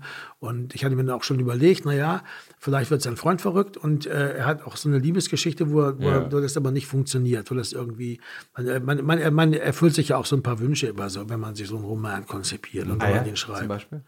Ja, dass man das mal richtig, dass man so solche Sachen beschreibt. Also das, letztendlich ist nichts, dass ich das jetzt so erlebt hätte, aber dass man, dass man, dass man andere Dinge, die ähnlich waren oder die man erlebt hat, dass man die nochmal anders, auf andere, mit anderen Leuten und unter anderen Bedingungen und so weiter einfach noch, auch nochmal erzählt. Gab es denn eigentlich Momente? Ohne dass da jetzt groß ja. was zu verraten oder so. Ja, ja. Gab es denn eigentlich Momente, nachdem die, das erste Buch draußen war, dass dann Leute äh, in Kreuzberg sie angesprochen haben und gesagt, hey, du hast hier meine Geschichte erzählt oder das war doch unser Abend, da, nee, also, das gab es nur ein einziges Mal. Ach ja. Ja, ja. Und zwar war das Rummenigge. Rummenigge, äh, Rummenigge? War, Rummenigge, ja, Rummenigge. Rummenigge hieß Rummenigge, weil er so aussah wie Karl-Heinz Rummenigge. Ja. Also, also, dachten wir jedenfalls. Als und, Spieler ähm, damals, ja, mit ja, dem genau, dicken Oberschenkel. Also, nein, nein, also einfach nur im, so im Kopf rum. Also die, die blonde Krausen. So. Ja, ja, so krause Haare. Ja. Und äh, äh, kam auch aus Bremen eigentlich. äh, und, und das gibt es immer noch. Also, heißt, ich weiß, wie er richtig heißt, ich sage das aber jetzt mal nicht, weil das ist auch nicht fair. Und Rumme, äh, Rummenigge ist, ist so, dass, dass er, äh, war auch im Kneipen gearbeitet und so. Mhm und hat ehrlich gesagt mit Herr Lehmann überhaupt nichts zu tun. Also ich, hab, ich wäre im Treu, in, in, tausend Jahren auf die Idee gekommen, dass jetzt Herr Lehmann so ein Abbild von Rummenigge ist. Aber irgendwie war es auch eine tolle Sache, dass als er dann nämlich zu Leander ging, und zwar hat er Leander, Leander war irgendwie in der Wiener, es war schon klar bekannt, dass Leander den, das Buch verfilmen will. Und Leander war in der Wiener Straße und ich glaube, Rummenigge arbeitete damals gerade im Travolta oder so. Und, er, und, und, und Leander kam da rein und sagte, ey, du bist doch Leander Hausmann und so. Äh, ich habe gehört, du verfilmst ja Lehmann. Du musst mir dann, äh, du musst mir dann eine Rolle geben, weil das, das Buch ist wegen mir geschrieben worden. Mhm. Ich bin der eigentlich. Ich bin eigentlich der Herr Lehmann. Und dann meinte dann der andere zu mir, sag mal, da war so ein Typ, der hieß Rummenigge, der hat gesagt, dass er eigentlich der Lehmann war. Ja, ja, äh, eigentlich nicht, aber wenn er das sagt, also wenn er das glaubt, das ist ja irgendwie auch, irgendwie ja auch toll. Also ich wäre mhm. nicht drauf gekommen, weil ich natürlich überhaupt keine Lust habe, Leute tatsächlich eins zu eins abzumalen, mhm. weil einen das total befangen macht. Mhm. Man will den ja, das, man mag die dann ja vielleicht, will ihnen gerecht werden und dann will man ihn, und dann weiß man nicht, wie das wirklich war und das geht da gar nicht. Also, das ist ja, das ist ja wie wenn man dauernd falsche Behauptungen über Leute erzählt. Ne? Also, Das mhm. geht ja nicht. Also es ist immer besser, sich die Leute selber auszudenken. Aber natürlich fallen dabei solche, solche Kollateralschäden mit ab. Aber es war irgendwie auch toll. Warum? Der gespielt auch kräftig mit mhm. bei, bei Herr Lehmann. Ja. Er ist einer von diesen Leuten in der Band. Der sitzt auch dann, er sitzt auch einer von den drei Leuten, die an, am Tisch sitzen in dem, in dem, äh, in dem Schwimmbad. Mhm. Ach so, mhm. der ist das. Ja, klar. Aber der hat sich halt äh, Alter, für die Hauptfigur jetzt, gehalten. Nein, das wusste ich wirklich nicht. Wir sind ja eigentlich gut vorbereitet. Ja, aber interessant. Der in der Mitte. Äh, ja, ja, ja, ja. Rummenigge. Ja. Halt. Und äh, das, also der, der am meisten aussieht wie Karl-Heinz Rummenigge. Ja, das, ja, ist, ja. Äh, das ist er. Und äh, äh, ich habe auch nicht gewusst, dass er damit mit dem Buch gemeint ist. Aber wenn er das zum Beispiel sagt, wenn er sich dann so sehr wiederfindet, das ist ja nicht falsch. Er war, es war auch kein Vorwurf damit verbunden. Er hat nicht gesagt, er ist nie zu mir gekommen, er hat gesagt, ey Sven, du hast meine Geschichte geklaut. Ja, das nächste es, war, es war auch nicht so. Also ich wüsste, ich hätte jetzt gar nicht gewusst, ob Rummenigge solche Sachen erlebt also hat. Für, für Rummenigge ist die Sache also auch gut ausgegangen. Er hat seine Rolle bekommen. Ich glaube, er hat es überhaupt nur gesagt, aber er hat diese Rolle bekommen. so ja. dieses, äh, er war auch, er ist auch Bassist bei den Jever Mountain Boys und so. Naja, ah, Jever Mountain Boys. Jever Mountain Boys? Okay, jetzt, jetzt ist er aber trackbar. Stimmt, stimmt eigentlich. Ich habe noch zwei, zwei, äh, ähm, Was ist eigentlich mit, diesem, Details, mit dieser Vorstellung? Zwei Details am Ende meiner Vorstellung, die jetzt eigentlich schon vorbei ist, die ich mir noch rausgeschrieben habe. Da wollte ich Sie auf jeden Fall fragen, ob es stimmt, dass Sie seit Ihrem 13. Geburtstag Ihren Geburtstag nicht mehr feiern? Ja, ist ja auch was, ein blöder was, was, was, war da damals beim 13.? Da war nichts Schlimmes. Ich, also einfach nur, ich finde, dass, also ich, ich, ich stimme da, es gibt ja diese, diese die Fernsehserie Brooklyn 99 oder so, Brooklyn 99 oder so. Äh, und da gibt es diese eine Detektivin, äh, die heißt Detective Diaz und die sagt irgendwann einen schönen Satz, jeder, der älter ist als acht Jahre und seinen Geburtstag feiert, ist geistesgestört. Und das ist auch meine Meinung. Warum? Weil es überhaupt keinen Grund gibt, das zu feiern. Es ist nicht ein schöner, also es ist nicht einfach so ein banal schöner Tag? Wenn dann Leute ja, ja, natürlich ist das völlig in Ordnung. Natürlich ist das totaler Quatsch zu sagen, jemand, der das macht, ist geistesgestört. Nur, das wäre ja auch irgendwie ein böser Affront gegen all die Leute, die das tun. Also fast alle. Auch mal, eigentlich fast alle, bis auf mich. Ja. Nein, äh, ich, ähm, äh, ich selber habe dazu einfach kein Verhältnis. Ich kann damit nichts anfangen. Ich wüsste nicht, warum ich mich dafür feiern lassen sollte, dass ich geboren bin. Ich hab, sehe einfach überhaupt keinen Grund darin. Ich sehe keinen Grund. Und äh, das ist aber natürlich eigentlich auch eine tolle Sache, dass man eine völlig grundlose Feier macht. Das ist auch nicht falsch. Ich meine, Sie haben ja also, am 1. Januar zum Beispiel, ja. Hausmann, hat seinen 60. Geburtstag gefeiert mit der Begründung, wenn man seinen Geburtstag nicht ab und zu auch mal feiert, dann trifft man sich irgendwann nur noch auf Beerdigungen. Da ist viel dran. Hm. Aber ja, Sie, also, haben, Sie sind beim 60. Was haben ja, Sie gemacht? Ich habe am ersten, ersten Geburtstag, wirklich ehrlich, das ist eh, das ist eh Quatsch. Ja, da kommt ja keiner, weil da waren ja naja, alle schon nee, feiern, das ist, ne? das ist noch schlimmer. Man ist ja auf einer Silvesterparty und das ist ja quasi hm. dann sozusagen, ohne dass es so gedacht ist, auch eine Geburtstagsparty. Alle kriegen schlechtes Gewissen weil sie nicht dran gedacht haben. Keine Geschenke Prost dabei Nee, also erstmal nicht dran gedacht haben. Ne? Also ein halbes Jahr nachdem alle Prost Neujahr äh, sagte er, also, oh Sven, hat, oh Sven hat ja auch Geburtstag, voll der Stimmungskiller. Alle so, oh Scheiße, ich habe kein Geschenk, hab vergessen. Das haben wir ihm halbe Stunde lang nicht gratuliert. Und ich war so, ist es egal, ist es egal, wirklich, es ist mir wurscht. Jetzt verstehe ich, jetzt verstehe ich das. Jetzt Ja, das ist total unangenehm. Und, und der will man am 1. Januar, ich meine, irgendwann mache ich das mal. Irgendwann mache ich das mal, mache am 1. Januar abends um 8 eine Geburtstagsparty in irgendeiner Kneipe, die dann aufhat, was leider auch kaum zu finden ist. Also eine Kneipe, die am 1. Januar aufhat, wenig. Ne? Und dann äh, sage ich In dann, Berlin ist Kaffee Einstein, hat immer auf. ja, genau, ja, das ist aber ja, ja, in der Kurfürstenstraße. Das hat traditionellerweise immer am ersten. ja, Essen ja, aber das, das, das, äh, das gibt schon, aber die machen wahrscheinlich vorher, die machen treiben es wahrscheinlich vorher nicht so wild oder was, keine Ahnung. Aber äh, es ist einfach, mal sehen, wer dann kommt. Und Aber wie jetzt, gesagt, jetzt viele sind es nicht. Jetzt verstehe ich das, weil einer meiner besten Freunde äh, hat am, am äh, 24. Dezember Geburtstag und als ich ihn kennengelernt habe, hat er gesagt, das ist also ein traumatisches Ja. Erlebnis seiner Kindheit, weil niemand hat irgendwie sich dran gedacht und so weiter. Und dann, ich habe noch gedacht, auf jeden Fall werde ich dran denken. Also das ist überhaupt kein, das merke ich mir jetzt. Und natürlich auch am 25. Ach Mist. Ja, da kommen andere Sachen. Man kriegt immer zu, zusammen was geschenkt für Weihnachten und Neujahr und so. Also für Weihnachten und Geburtstag immer Ja, zusammen geschenkt. Das ist bei allen Leuten, gut, die ne? nah bei Weihnachten, bei Kindern ist das doof, äh, wenn man dann am Wei- äh, 1. Januar morgens endlich seine Geschenke haben wollte und seine Eltern versuchte zu wecken. Ja, so. Steh mal auf und so, ich will meine Geschenke haben. Nein, es ist, ich finde daran nichts Besonderes. Ich finde, es ist völlig in Ordnung, wenn Leute ihren Geburtstag feiern, aber ich finde es auch nicht weiter verwunderlich, wenn Leute das nicht tun. Ja. Weil ich glaube, dass ich habe da einfach keinen Sinn dafür. Ich lasse mich dafür nicht feiern. Also das mache ich einfach nicht. Also ich habe auch nicht, also auch wenn es, wenn ich am 17. dritten Geburtstag hätte, ich würde es nicht machen, weil ich wüsste nicht warum. Und, und stimmt die Geschichte, und damit bin ich auch schon fertig mit meiner kurzen Vorstellung, dass ihre Oma sie bis zu ihrem Lebensende immer falsch geschrieben hat? Also, Nein. Das habe ich. Äh, Nein, die hat es auch manchmal äh, geschrieben, aber das war halt ein sehr un, un, ungewöhnlicher Name. Aber das ist das Ungewöhnliche. Ich wusste nicht, dass Sven früher ein ungewöhnlicher Name war. Absolut. Also ich bin also der von allen Svens, die es so gibt, einer der ältesten in Deutschland. Sven Plöger, wie alt ist der? Das ist auch so ein Freak. Maria? Wetter, der Wetter, Wetterexperte. Aber ja, der Wetterexperte. Ich glaube, der ist ein paar Jahre jünger. Also er war Ende der 60er Jahre wurde der modern. Im Zuge dieser ganzen Schweden, Skandinavien Skandinavien, halt. äh, und so. einfach nicht, was Sven Nee, die, die Lehrer nannten mich Jens. Die, die Lehrer nannten mich Jens, weil sie sich den, den Namen Sven nicht merken konnten. und, auch und, ihre, und ihre Oma hat, äh, hat, hat Sven äh, mit Z und W geschrieben. Ja, das kam vor. Aber äh, äh, das ist ja, fand ich auch nicht schlimm. Also früher wurde ja Mozart auch manchmal mit Doppel-Z geschrieben und so. Im 18. Jahrhundert waren, waren die Leute ja eh relativ entspannt, was die Schreibweisen von Namen betrifft. Ne? Also was viel öfter vorkommt, ist, dass der Name Regner als Regner geschrieben wird. Also ohne das zusätzliche E. Das nervt dann mittlerweile schon mal. Aber, aber das fand ich jetzt an wie ganz normal. Kennen wir auch, ne? Ich meine, ich meine, mein Nein, Nachname weil, wird weil, auch nee, weil man, DT ist ja so, man, Mit wie, wie heißt denn der junge Sven? So, und dann hat, hat man ja nie mit meiner Oma darüber gesprochen, wie man das schreibt. Was war, Ne? Also war- man hat, ja, ja. man hat ja auch nie zu ihr gesagt, da hast du jetzt aber falsch geschrieben bei deiner Glückwunschkarte oder so. Das macht man ja Aber die nicht. kam dann über Jahre falsch, oder? Naja, mal, ja, wahrscheinlich, ja. Aber ich finde das jetzt, ich will eigentlich wollte ich darüber gar nicht reden, weil ja, ich habe das Gefühl, ich denunziere hier meine Großmutter. Nein, nicht auf keinen Fall. Nein, nein, nein, im Gegenteil. Sagen Sie mal, in Berlin ist es ja eine wirklich wichtige Frage. Wie haben Sie gewählt? Äh, äh, per Brief. Ach nee, okay. Ja. Ich dachte, wenn jemand ins Wahllokal strebt, dann Ja, aber ich war an dem, ich bin sonntags immer oft nicht da oder so und ich war mir nicht sicher, ob ich da bin, dann habe ich lieber Briefwahl gewählt. Wie schade, wir hatten jetzt so einen lange. kleinen Roman im, also ich jedenfalls schon, wie Sie äh, in, in so einer Wahlkabine stranden mit 200 anderen und dann entwickelt sich so ein kleiner Romanplot, der dann, also Sie waren nicht Ja, das da. kann sehr, könnte sehr spannend gewesen sein, in so einem, ein, aber einem von diesen Desasterwahllokalen. Ne? Das ist sicher eine schöne 150% Szene. äh, aber man kann sich die aber auch ganz gut vorstellen. Ja. Kann man sich eigentlich, kann man sich eigentlich schnell zusammenschreiben, so eine Szene, finde ich. Hat sie, hat sie das überrascht, als dann die Nachricht kam, äh, also überall in Deutschland ist pünktlich gewählt worden, nur in Berlin äh, gab es gleichzeitig noch einen Marathon, der genehmigt worden ist und deshalb äh, waren bei manchen Wahlkabinen keine Wahlzettel da und dann haben... Nö, doch- das hat mich nicht überrascht. nee. Das hat mich nicht überrascht. Das war völlig klar.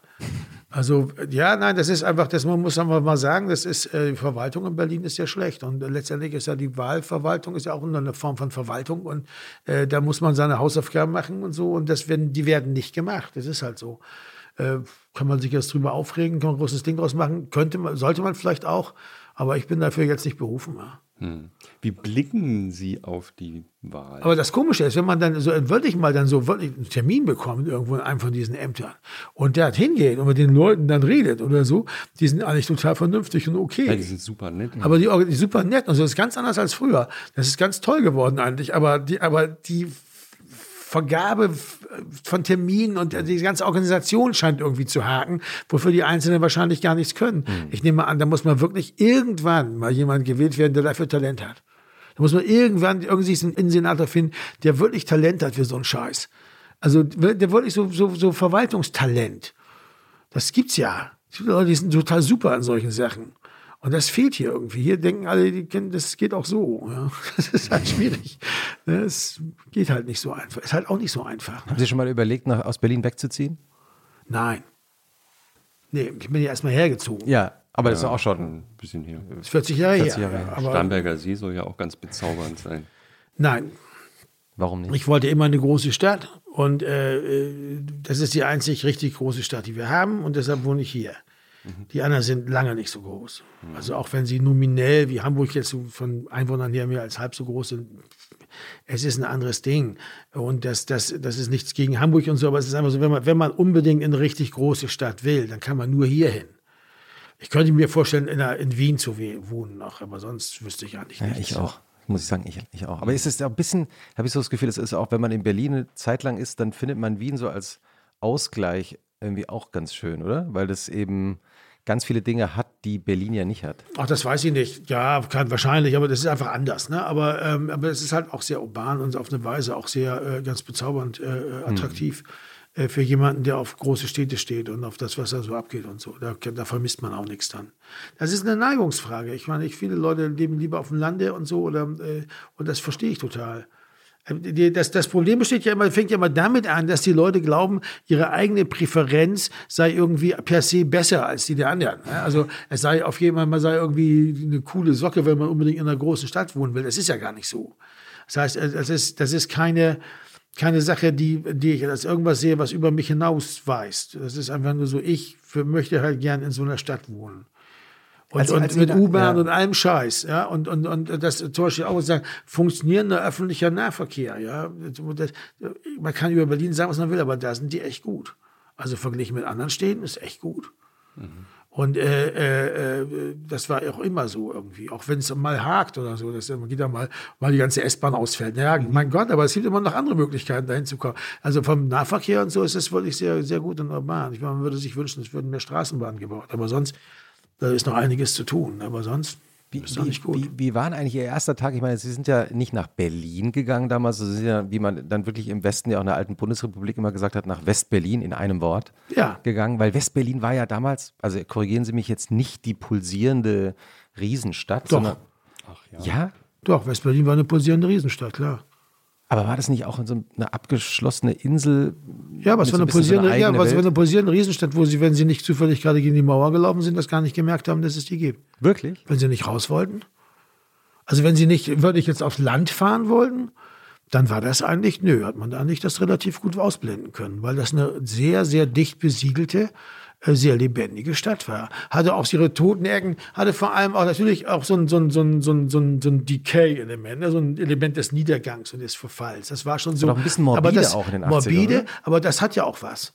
Also das ist ja auch so, man hat auch ein bisschen wie im Agentenfilm, ne? alles in Schwarz-Weiß und irgendwie diese und, und, neblig und Smog und dann diese und diese trüben Gaslaternen. Das ist ja auch das Westberlin ja diese ganzen Gaslaternen. Im Ostberlin hatten sie die alle schon verkauft dann bis zur Wende und äh, durch diese Natrium-Dampflampen ersetzt. Deshalb kann man mhm. ja, wenn man nach Berlin mhm. fliegt, kann man ja heute noch sehen, wo Osten und mhm. Westen ist, einfach nur an der Beleuchtung, wenn man nachts ankommt. Mhm. Wo es eher orange ist, ist Ostberlin und wo es eher weiß ist, ist Westberlin. Wie war Ihr erster Tag in Westberlin? das weiß ich gar nicht mehr. Ich hatte ja eine Freundin in Berlin. Äh, ich hatte ja eine Freundin in Hamburg gehabt, die aber eigentlich in Berlin wohnte, die nur für ein Jahr da so ein, so ein, so ein, so ein Spezialsemester, also ein Jahr so Auslandsstudium, also Hamburg-Studium gemacht hat. Die hat, die hat an der FU studiert und hat in Hamburg so, also so, so ein Hamburg, zwei, zwei Hamburg-Semester gemacht, um mal was anderes zu sehen. Und äh, die ist dann wieder nach, nach ich, ich wollte ja nach Hamburg, ich war also in Hamburg und die war dann gerade wieder nach Berlin gegangen. Und da war aber dann eigentlich, war ich ja jedes Wochenende eh hier. Mhm. Da war es einfach nur, irgendwann bin ich dann, glaube ich, äh, hier einfach mit meinen paar Möbeln und Kram, die ich hatte, das war alles in so einem PKW drin Da bin ich dann mit, damit hergefahren. Das hatte ich mir aus, den hatte ich mir geliehen von jemandem. Mhm. Und äh, bin dann hier eingeritten und habe das dann in diese, ich hatte so eine Wohnung dann äh, gekriegt, also so als, als Mitbewohner. Wie waren Sie denn da, als Sie da in Westberlin ankamen? Naja, ich war 21 Jahre alt, ich war Student, habe Musikwissenschaft studiert und ich habe Trompete gespielt und viel, also viel, also Gitarre auch, aber Trompete damals wollte ich äh, mehr machen und, und suchte eine Band und so und das ging auch alles dann ganz gut gleich los. Ne? Hm. Ziemlich äh, schnell, ne? Ja, es geht schnell. Warum? Weil, der, weil Trompeter super gesucht waren. Jeder wollte, jeder es gab wollte, nur zwei, also haben Sie damals mal, haben Sie mal gesagt. Oder? Ja, in der Szene, so gab es eigentlich zwei. Es gab den Juri von Flucht nach vorne und es gab mich. Und ich war bei Zartopek. Das war so auch so eine andere, die andere Band, die mit sehr vielen Bläsern was machte. Es war sehr jazz-affin auf eine Weise auch.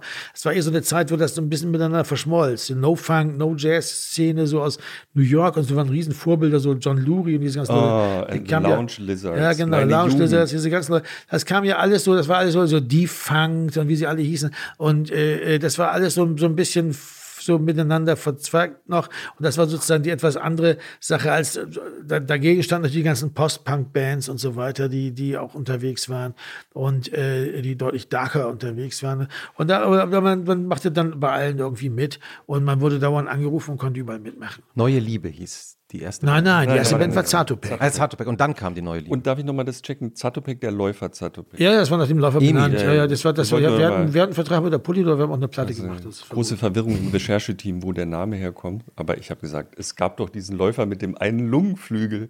Der und, durchgelaufen ist. Ne? Gott, wann war das in den 50ern oder 60ern? Ja. Ich kenne es auch nur so aus diesen Olympia-Büchern. Man muss sagen, ich habe diese Band nicht gemacht. Ich hatte auch die Idee dafür nicht. Ich, die haben mich aber dann genommen, weil ich Trompete spielte. Und das war direkt Verstehe. bevor die ihre erste Platte aufnahmen. Und dann war ich bei den Plattenaufnahmen dabei, dann war ich bei der ersten richtigen Tournee dabei. Und damit war ich dann eigentlich angefixt für dieses ganze Rock'n'Roll-Ding. Ja. Aber es ging trotzdem wahnsinnig schnell. Ne? Also es gibt ja jetzt diesen Podcast, er sei sehr empfohlen. Oh Gott, hoffentlich habe ich den Namen im Kopf.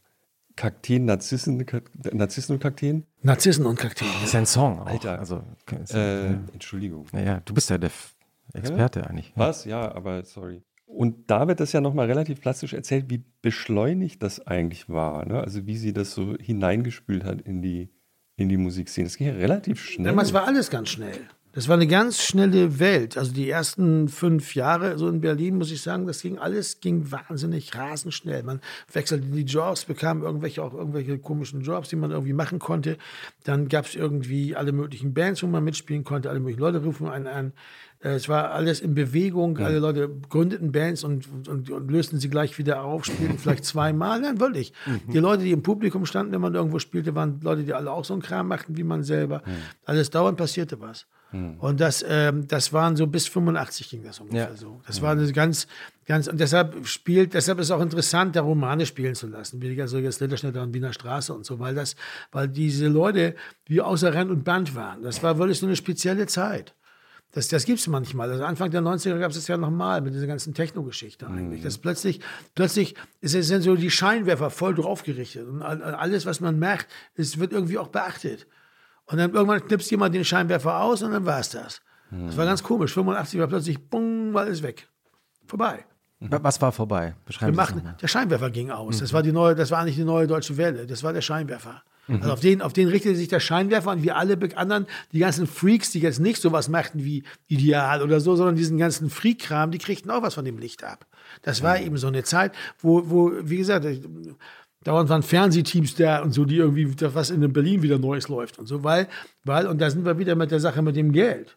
Weil natürlich die neue Deutsche Welle hatte diese Aufmerksamkeit, weil die so erfolgreich war. Weil, das so, weil das so ein Riesengeschäft ja. war. Und weil das natürlich. Und die waren das, ja alle in Berlin, da waren viele davon. Viele, viele, davon waren in Berlin, viele waren auch woanders, aber viele waren in mhm. Berlin.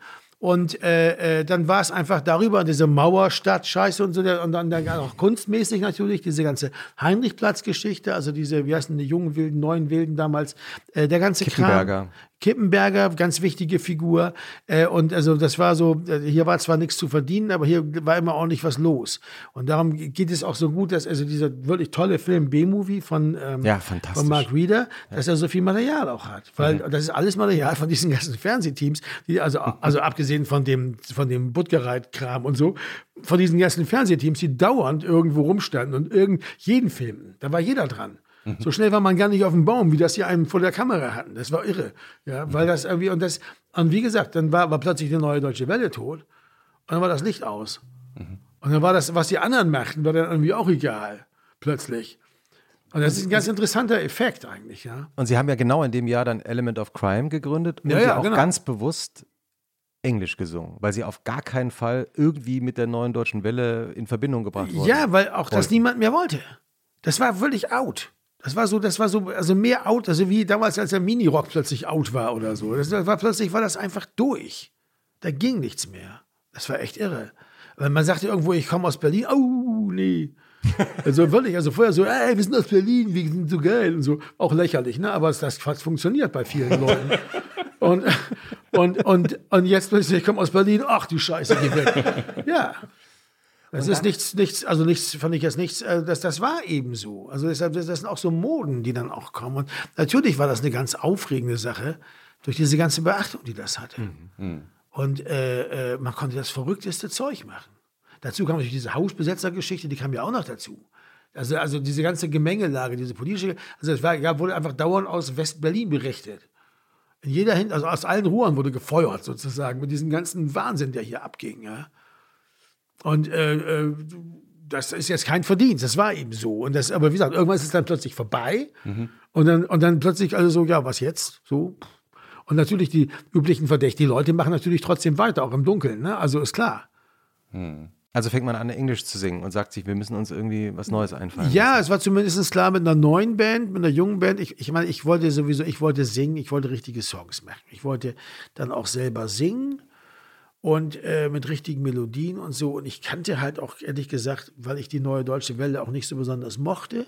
Also die meisten, also sowas wie der Plan oder Andreas Dorer eben schon, aber die ganze, was so die zweite neue, neue deutsche Welle war, mochte ich eigentlich nicht so gern.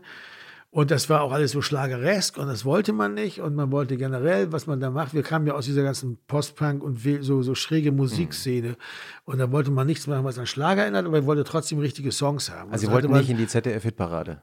Nein, natürlich nicht, um Gottes Willen. Ja, aber da, da sind die ja dann alle aufgetreten. Ja, ja, ja, nicht alle, aber nein, nein, nein, nein, die, sowas wie der Plan eben nicht, aber, aber sowas wie, oder, oder Wirtschaftswunder oder so, aber sowas, ja, wie Bärchen und die Milchbude, ne, die auch nicht, aber ich glaube, weil sie nicht durften, aber sowas wie, wie, äh, wie Hubert K. eben schon. Ne? Und das ist eben, dann ist plötzlich war das vorbei.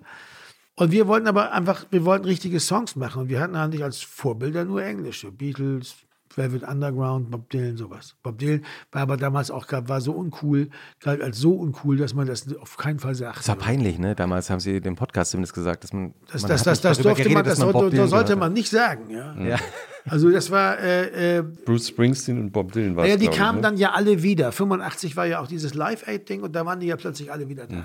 Also so, wie dann, wo das Licht ausging auf diesem ganzen Punk, Postbank-Ding und so alles, das Licht ausging, dann plötzlich kamen die wie die Moorleichen wieder hoch und waren alle wieder da. Fand ich irgendwie auch geil. Also ich habe mich dann richtig so ein bisschen gefreut. Ne? Aber es gab natürlich auch so Konstanten, wie zum Beispiel Prince oder so, die einfach sowieso, also so ihren, mit ihrem eigenen Style so irgendwie die 80er Jahre eben geprägt haben und die so, so, so eine Sonderstellung hatten. Und das sind so, darauf, man hat einfach dann die Songs gemacht, die man konnte und ich habe dann die Texte gemacht, die ich mir zutraute und das waren eben englische Texte.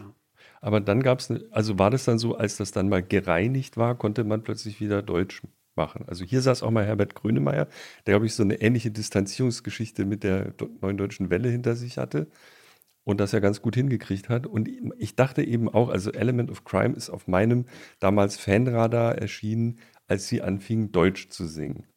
Das Ja, war aber so- einfach richtig cool und es war eben überhaupt nicht mehr verbrannt oder Ja, aber das ist, komplex. es gab auch viele Leute, die das aber auch nicht mehr gut fanden, weil sie das die englischen Sachen besser fanden. Also das ist, ist erstmal die Verkäufe eingebrochen, als sie auf Deutsch Ja, die Plattenverkäufe nicht, aber die Ticketverkäufe. Die Ticketverkäufe? Also die Tournee in, äh, von der damals Hintermond ist nicht so, nicht so gut gelaufen wie die von der Ballad of Jimmy and Johnny, glaube ich. Weil viele Leute abgesprungen sind. Weil, die echt, weil für einige von den harten Fans sozusagen. ja, ja, klar. Ja. Und Herbert war ja, ähm, der war die ganze Zeit auf Deutsch unterwegs, also auch 85, 84. Ich weiß noch, 84 hatte ich äh, so ein Gig, äh, da war ja auch bei so, einer, so einem Solidaritätsgig für Nicaragua oder El Salvador oder so in der, an, der, an der Uni. Und da war Herbert auch. Und auch Bettina Wegner. Und da habe ich Trompete gespielt bei einem Proje Projekt, das hieß äh, Janet's and Jonathans Jukebox Jam. Und, äh, und dann sah, sah, sah ich da diesen Typen, der sang so ein Lied über Männer und sagte, was ist das denn? Ja, das ist so ein Schauspieler. Der Singender Schauspieler. das war, da exactly. ging das gerade ging das gerade los. Ne? Mhm. Äh, äh, und ähm, da, da, kannte ihn noch keiner. Das war sozusagen direkt, bevor das, glaube ich, richtig abging. Ne? Ich würde noch mal einen Sprung gerne zurück machen, weil äh, Sie vorhin Velvet Underground erwähnt haben. Ja, das war die wichtigste Band für uns, glaube ich. Und es gibt ja über, von, über den Velvet, Velvet Underground dieses Bon mot, dass die erste Platte von Velvet Underground zwar nur, ich weiß nicht mehr, 20.000 Mal sich verkauft hat, aber jeder der einzelnen Käufer hat anschließend eine Band gegründet. Ja, gut, das kann sein. Also ich, für mich ist das eine der fünf großen Säulen des Rock'n'Roll. Ne, Velvet mhm. Underground. Also das ist äh, äh, äh der ganze Art-Rock-Bereich, alles was, aber auch später Punk und Postpunk war so, man gründet alles irgendwie auf dieser, äh, dieser Herangehensweise, also diesen Ding, dass man so, diese Verbindung eigentlich von auch so einem geniale Dilettanten-Ding, was aber eigentlich ja keins war, aber sozusagen so einer, so einer extrem, sozusagen so Mut zur Lücke in der Musik auch einerseits und dann aber mit so einem hohen Kunstanspruch mhm. durch Andy Warhol und so weiter und dieses und ganze ganzen Überbau, den man darum baute, das ist sozusagen, das ist das ist dieser, da sind sie eigentlich sozusagen so die die die die die die Urgruppe, die das wirklich sozusagen so auch ins mir jedenfalls auch ins Bewusstsein gehämmert hat, dass das geht. Und da gibt es ja ganz viele, die da. Hm. Wer, wer Sie gerade nur gesagt haben, es gibt die fünf Säulen des Rock'n'Roll. Ja. Also Velvet Underground ist eine. Wer sind Heinz. die anderen vier? Na? Ja. Eins. Wer sind die anderen vier? Heinz? Nein, ich, habe, ich zähle jetzt so, mit. Äh, ich hatte gerade Heinz. Ja, ja, Heinz. Die zweite große Säule ist Heinz. Heinz der dritte, Heinz genau. Und dann kommt Michael und Jürgen. Nein, es ist äh, äh, die Beatles, die Rolling Stones, ähm, äh, äh Bob Dylan, Elvis Presley und Velvet Underground. Ist doch klar. Da kannst du, hast du die ganzen Rock'n'Roll, kannst du dir alles, kannst du ein Koordinatensystem bauen und kannst alles, was du an, an Rockbands hast oder so, an Rockmusikern und so, kannst du alles da irgendwo in, äh, näher an dem oder näher an dem, also du hast so, so, so eine Art Pentagramm, ja, Pentagon eigentlich, Pentagon. Und dann kann man sozusagen da drin die sozusagen alle näher und oh, oh, so klingelt, das klingelt, klingelt, ja. ja. Das ist meine Meinung. Das ist, aber, das ist, das ist so ein kleines Privatvergnügen von mir. Und das heißt, Sie machen das manchmal auch, wenn, Sie, wenn eine neue Band auftaucht oder einen neuen Musiker, dann denken Sie, ach, der ist doch nein, den. Nein, im Traum nicht. Also nein, so, so, nein, so ein Freund von Modellen bin ich nicht. Aber, ähm, aber das sehe ich schon so, ja. Wenn Sie ähm, jetzt eine Einführung, nur für mich, weil ich bin kein, ich kenne mich mit Musik nur als Laie oder Fan aus, wo genau verläuft die Grenze zwischen Pop und Rock? Ich habe da in den letzten Tagen viel drüber nachgedacht, weil sie so dediziert immer über Rock und im Gegensatz zu Pop. Wo verläuft da genau die Grenze, wenn ähm, Sie jetzt mir eine Einführungsvorlesung... Es gibt eine, nee, es gibt eine gute Einführung dazu von ähm, Reinhard May. Nee. Als sie ihn fragten, warum Auf er darauf immer schillernder. Als ihn, als ihn, ja, aber das wirklich, äh, das ist sehr intelligent, weil sie haben ihn gefragt, warum er darauf Wert legt, dass er keinen Schlager macht, sondern Chanson. Mhm. Und dann sagt er, ein Schlager ist nur dann gut, wenn er sich viel verkauft.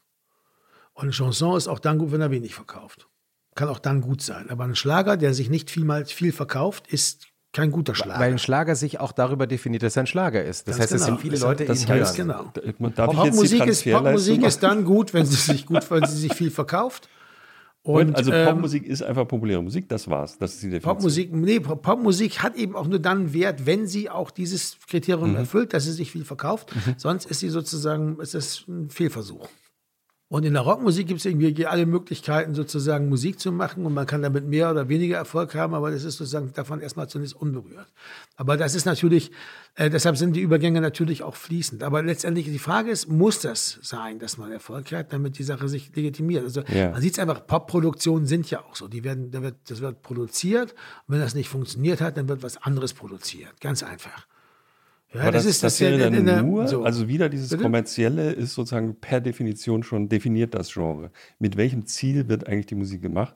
Bei Pop ist das, um Reichweite zu erzielen. Es kann, es kann, es kann wunderbare Popmusik geben, die nicht erfolgreich ist. Aber mhm. das, das Problem ist, dass es dann eben als Popmusik eben auch versagt hat. Ja. Aber es kann wunderbare Rockmusik geben oder so, die nicht erfolgreich ist, die hat als Rockmusik. Aber dann ist es trotzdem versagt. Rockmusik. Ja, genau. Es hm. funktioniert.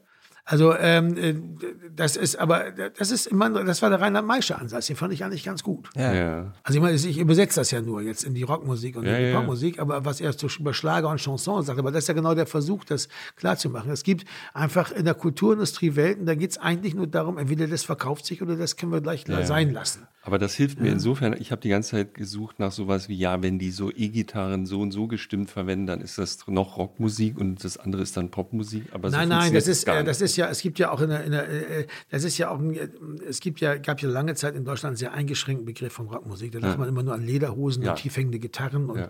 und die ganzen phallischen Spielchen am, Jackets, am, am. Gitarrenhals und so.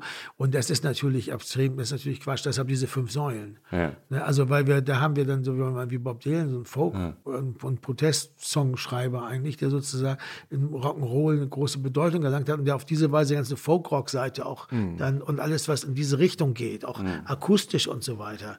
Ja, also auch von den Instrumenten her und so weiter, natürlich dann dafür auch steht. Der ist ja selbst Und natürlich die auch- Beatles zum Beispiel stehen für eine sehr populäre, sehr, sehr liedhafte, sehr, sehr, ne, sehr songorientierte, äh, äh, gerade in ihrer späteren Phase äh, im Rock'n'Roll. Während die Rolling Stones mehr eben für diese Rock-Rock-Geschichte stehen. Also davon Mehr ist wirklich- Blues, ne, vom ja, Blues mehr Blues, laut, also E-Gitarre, also so generell alles, was so, was man auch äh, später dann auch Schweinerock nennt und so weiter, Stoner Rock, ja, alles das ist alles sozusagen geht in diese Richtung. Ne? Und das äh, äh, äh, Elvis Presley ist klar Rockabilly und irgendwie der King halt, ne? Und das, deshalb kann man das, und das ist auch eine, eben eine spezielle, eine spezielle Richtung immer gewesen. Und äh, da hat man sie dann. Wenn wir schon da rumhängen bei dem Thema, Sie haben ja jetzt eine Jazzplatte gemacht mit Freunden, Kollegen. Ja, ja, genau. Regner Public Bush, ja, Ja. ask me now. Wie ist denn das passiert? Äh, das ist, äh, Also Sie kamen ja, Sie haben ja, äh, deswegen komme ich drauf, Sie haben ja ganz am Anfang schon gesagt, Sie kamen eigentlich aus dieser Jazz-Ecke so ein bisschen. Ne? Ihr, Ihr Trompetenlehrer war, glaube ich, auch. Ja, ja, ein natürlich. Ich, ich, kam, Jazzer. ich kam nach Berlin eigentlich, um Also als eigentlich wollte ich Jazzer. Jazzmusik machen, ja. Und bin aber dann beim Rock, zum Rock'n'Roll gekommen und äh, habe dann auch lange Zeit mich damit nicht mehr so befasst. Und bin aber eigentlich so ab, ab 2005, 6, 7 habe ich angefangen, wieder mehr mit der Trompete auch zu machen. Mhm. Also, weil das Problem ist ja, dass das, man die Trompete ja bei Element of Crime nur so ein, so ein manchmal in Erscheinung tritt, auch live. Man muss dafür zwar dauernd üben, damit der Ansatz nicht flöten geht, aber man benutzt sie recht wenig.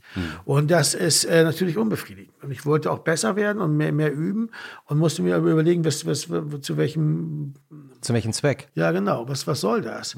Ja, also lohnt sich das? Und dann, dann war mir natürlich klar, ich habe dann angefangen, also ich hatte auch gleichzeitig mein Trompetenlehrer ist gestorben. Ich habe dann, äh, dann- dann, bei seiner Beerdigung, also bei so einer Trauerfeier, die so Jazzmusiker für ihn machen, wo man also auch zusammen spielte und so, habe ich ein bisschen, wurde ich eingeladen, habe ich mitgespielt, ein bisschen und Ja, fand ich gut. schön. Was haben Sie da gespielt? Äh, ich glaube, Freddie Freeloader und ähm,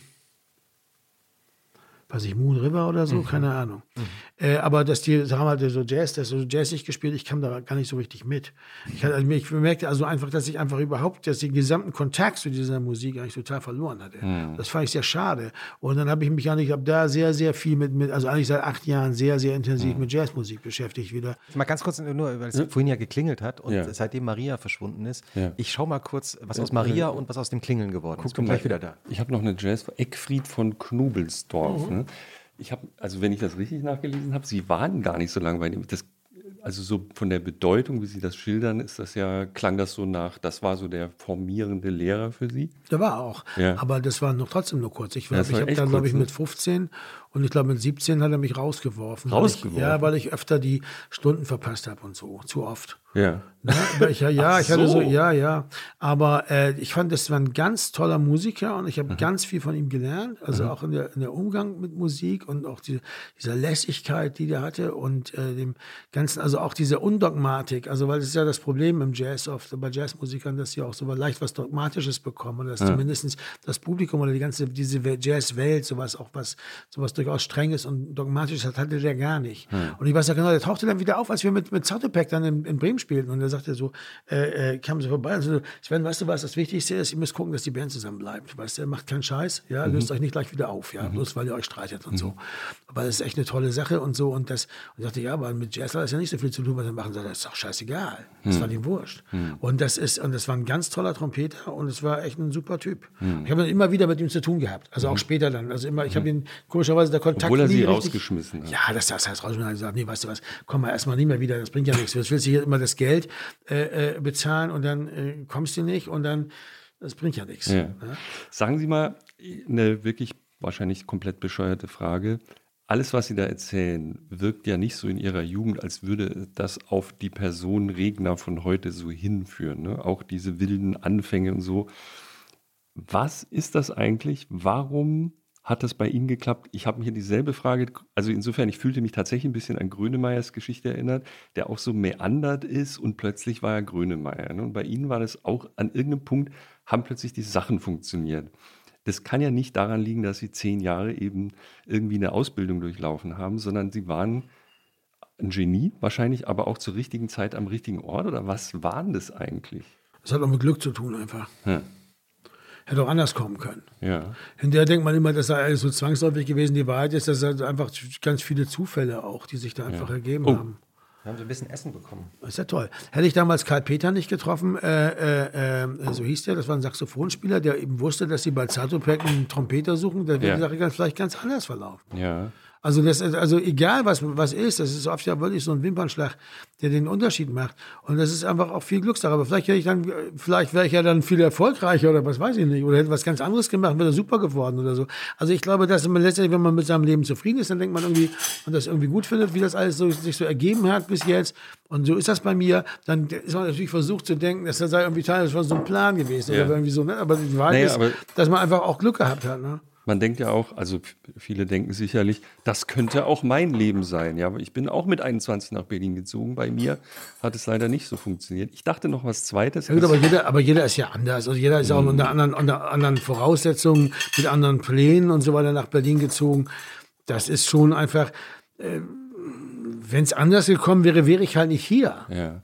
Eine zweite dann Sache dann würden wir uns ja gar nicht unterhalten, weil ich wär, es gäbe ja vielleicht den Anlass gar nicht. Ja. Ne? Also, vielleicht ist es nicht nur Genie und Talent, wenn man Ihren Podcast hört. Ähm, es gibt übrigens Wiener Würstchen, Christoph, mit. Ja, wir haben, wir haben österreichische äh, Der Küche Gast bestellt, weil, greift wir, schon weil, zu. weil wir haben gehört, dass unser Gast, wie wir jetzt gerade schon sehen, Der, äh, der, auch der Beweis mag. ist erbracht, er mag Würstchen. Es gibt auch gleich noch, ja, alles, es gibt noch ein bisschen mehr Küche. aus der Küche. Schinken, Käse und so weiter. ich kann mir nicht vorstellen, dass hier in Österreich so eine Bockwurst mit, so eine, so eine Wiener Wurst mit, mit süßem Senf essen. Sieht aber gut aus. Sieht gut aus. Aber. Hm. Nee, wir werden das sofort. Liebe Österreicher, wahrscheinlich gibt es keinen süßen, doch, süßen Senf gibt es auch in Österreich. Nein?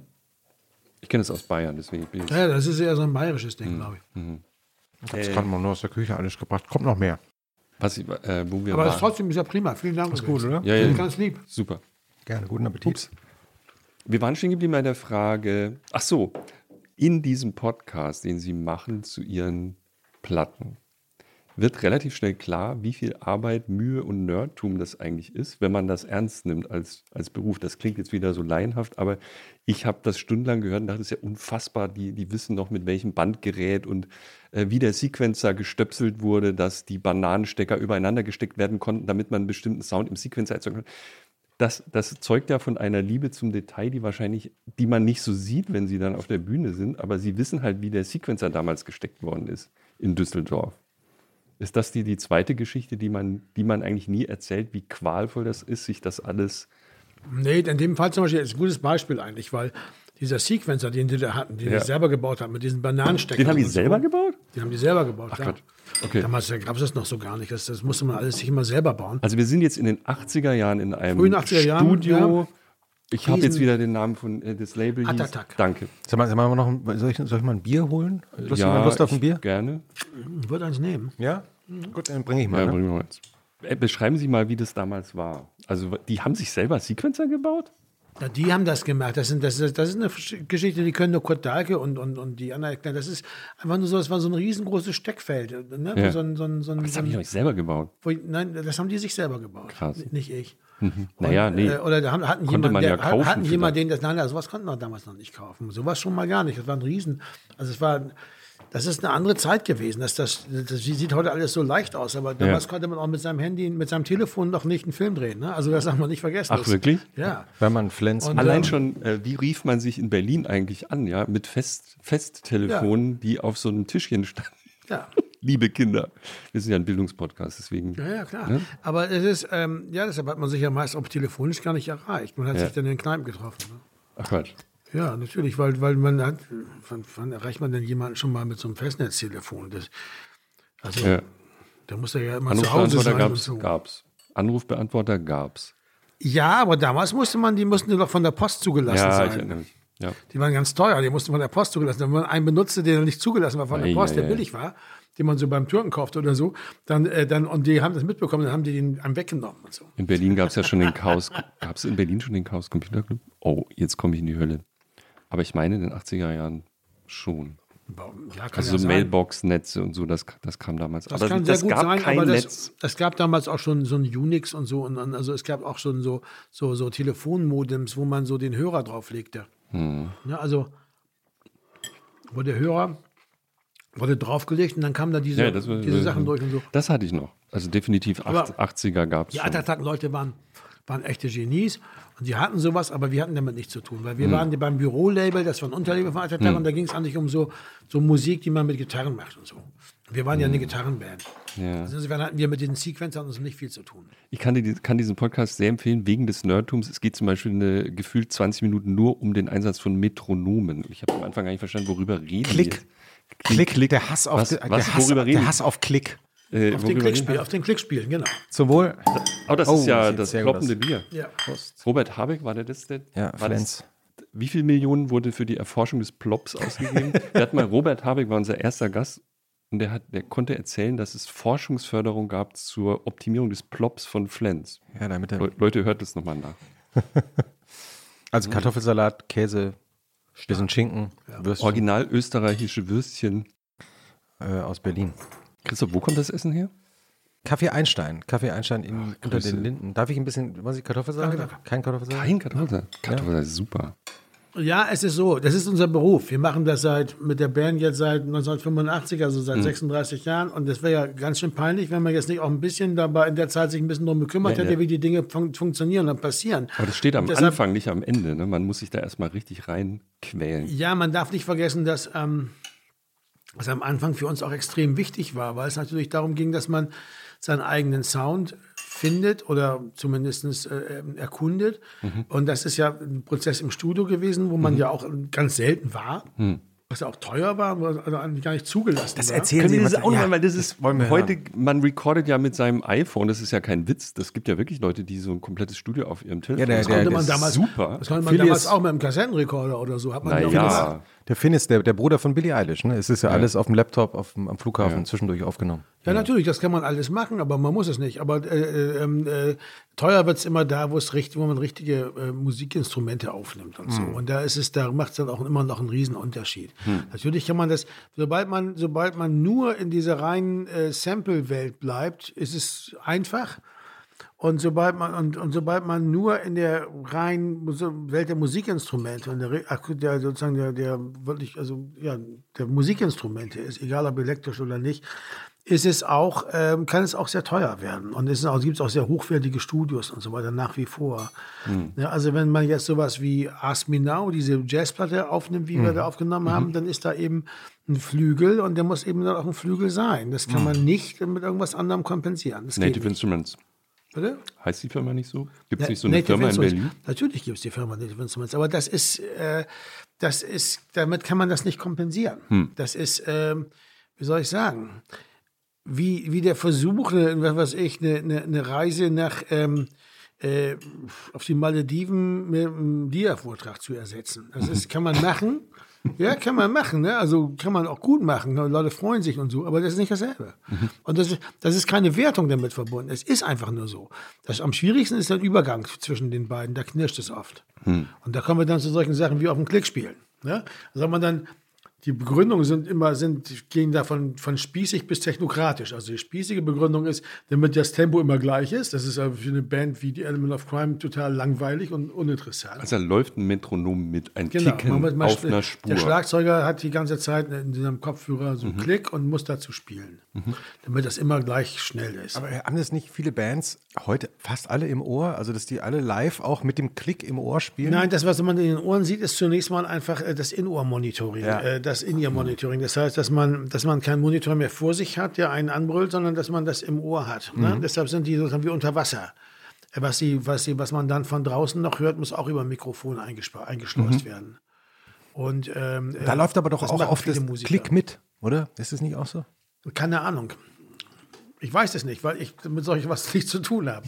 Das, es gibt sicher, es ist so, ein, in der, das ist ja die Übergänge knirschen. Wenn, wenn man also jetzt zum Beispiel ganz viel S- Sequencer Musik hat, also mhm. sozusagen gesteuerte, äh, rhythmisch gesteuerte Musik, dann ist ja klar, dass man dann auf den Klick spielen muss mit seinem Schlagzeug. Weil, weil man sonst, sonst, da wegläuft. Ja, weil sonst ja nicht, nicht zusammenpasst. Ja. Also, und das muss sogar von derselben Uhr sein, sonst ist es auch ein Problem. Und ähm, muss also aus demselben Programm kommen. Ne, die müssen synchronisiert sein. Weil auch diese Uhren laufen ganz gerne mal auseinander. Das ist in der Musik dann schon bedeutend. Wie viel Lag hat Element of Crime? Also sie dehnen und, also das ist ja auch normal, oder? Auch beim Jazzkonzert würde man ja auch nicht sagen, das ist jetzt ein Takt, der so durchgeht, sondern man wird ja schneller, langsamer. Das weiß ich nicht, das interessiert mich auch nicht. Also, wenn man, wenn man jetzt deutlich langsamer werden würde im Laufe eines Stückes, ist das doof, weil dann wird es irgendwie, kann, kann, das, kann sehr abtörend sein. Mhm. Wenn man schneller wird, natürlich auch. Das, das nervt dann irgendwann. Also das ist ja klar. Aber das ist einfach, für uns ist das keine Kategorie. Wir haben einen Schlagzeuger, der weiß, wie man das Tempo hält. Das brauchen wir nicht. Mhm. Also ich denke immer, unsere Regel war immer, wenn man zum, zum Thema Klick war immer, wenn man ihn braucht, sollte man ihn auf keinen Fall benutzen, weil das ist, dann wird es richtig schlimm, weil dann mhm. spielt der, dann eiert der Schlagzeuger da drum rum und dann ist mhm. er eigentlich ganz grausam. Ja? Mhm. Und wenn man ihn nicht braucht, dann braucht man ihn eben auch nicht. Also insofern für so eine Musik, wie wir machen, ist das völlig uninteressant. Können, können, Sie, mal, können Sie mal erklären für, einen, für Laien, was ist eigentlich die Rolle des Produzenten? Was macht ein Produzent mit einer Band? Ein Produzent leitet die Aufnahmen im Studio. Und, und äh, äh, sozusagen, der Produzent in der Musik ist das, was der Regisseur beim Film ist. Mhm. Der Regisseur schreibt ja nicht das Drehbuch, er macht auch nicht die Kamera und er spielt da auch nicht selber mit, oder meistens nicht. Äh, aber er muss dafür sorgen, dass es alles zusammenkommt. Mhm. So, so ist es da auch. Da ist also wie ein Lotse. Der, der, wenn man jetzt also so ein, so ein Schiff und da ist ein Kapitän und erster Offizier und so Steuermann und so. Und dann fahren die irgendwie, dann fahren die irgendwie in Bremerhaven, da in Bremerhaven geht es ja gar nicht mehr. Also äh, fahren die dann in Cuxhaven oben, steigt dann der Lotse zu, mhm. weil von, von da bis zum Hafen, zum Hamburger Hafen äh, hat der Lotse das Sagen. Mhm. Weil sonst, weil der andere, der Captain, der weiß, der kennt das ja nicht, das Gewässer so gut. Also könnte er das leicht mal auf Grund fahren. Mhm. Deshalb ist dann in dem Moment der Lotse verantwortlich und der Hunde das Kommando. Und so ist es ein bisschen im, im Studio. Aber natürlich gibt es noch ganz viele andere Aspekte. Das ist jetzt nur eine Möglichkeit, wie man Produzenten sehen kann. Oft ist es so, dass Produzenten überhaupt diejenigen sind, die die Musiker sich suchen und die sozusagen selber die Stücke schreiben oder so und die dann sozusagen sich einfach nur Leute suchen halt in der Popmusik, die das dann auch singen für sie und so und die das, ne, so. Also klassischer Beispiel Frank Farian, ne? Boney M und so weiter. dass Sie es gerade erwähnen, weil der, ist mir auch sofort durch den Kopf gegangen. Jeder denkt doch sofort es an Frank Farian, aber, wenn er über Produzenten hat. Aber es ist wirklich lustig, oder? Weil ich meine, Frank Farian ist ja seit, also seit vielen Jahren, glaube ich, nicht mehr so aktiv, aber er ist eigentlich der deutsche Produzent, der sozusagen sich naja, Schlagerproduzent Jack White zum Beispiel, jetzt ja. meine der, der Berliner Jack White. Ja, ja, der David Hasselhoff gemacht hat. Ja, ja alle ja. möglichen, da, da, da hunderte Hits und so, ja, ja, klar. Oder ähm, das sind solche Leute oder dann eben, die aber oft auch dann Autoren sind und so, das kann also auch sich überschneiden. Ähm, dann gibt es natürlich ähm, Bonnie M. und Milli Vanilli, also um wenigstens noch zwei Projekte zu nennen, die er gemacht hat. Ja, ja, ja, klar. Darf ich mal äh, nochmal. Äh, Harald Faltermeier zum Beispiel, mhm. ein sehr wichtiger deutscher Produzent. Ne? Mhm. Hätten Sie gerne mal, mit, also ich meine, das hat ja musikalisch mit Element of Crime nicht viel zu tun. Aber hätten Sie trotzdem gerne mal mit, so, mit dem Harald Faltermeier irgendwie gearbeitet? Wir hatten John Cale als Produzent und das war gut. Das war natürlich unglaublich. Ja, das war gut. Also das war, das war unsere, das war das, was wir wollten. Wir wollten gewiss nicht. Harald Faltermeier ist ein ganz wunderbarer Musiker, ein großartiger Produzent, aber ja. das ist eine andere Musik. Ja. Das ist ganz klar. Nicht jeder äh, macht alles. Ne? Also man macht, es gibt, es gibt deshalb das, da nehme ich ganz gerne den Vergleich mit dem Film, weil da können, dann haben die Leute ein besseres hm. Bild. Äh, also nicht jeder Regisseur ist der richtige für den neuen James Bond.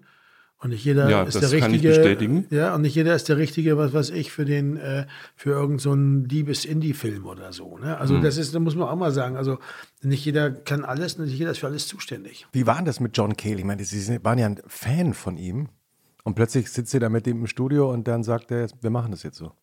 Ja, aber in dem Alter, so mit Mitte 20, Ende 20, wenn man dann so, äh, also Mitte 20, wenn man dann so gerade anfängt, ist man ja auch echt blasiert und auch so ein bisschen, wie soll ich sagen, größenwahnsinnig und lässt das alles nicht so an sich rankommen. Ne, das ist auch wichtig, glaube ich, weil sonst hält man das ja gar nicht aus. Also man kann ja nicht als Fanboy da hingehen, sondern man ist ja jetzt ja nicht da, der war ja auch dafür da, äh, äh, einfach dafür zu sorgen, dass unsere Platte vernünftig, dass es eine richtige Platte wird. Ne? Und äh, das ist auch so gekommen.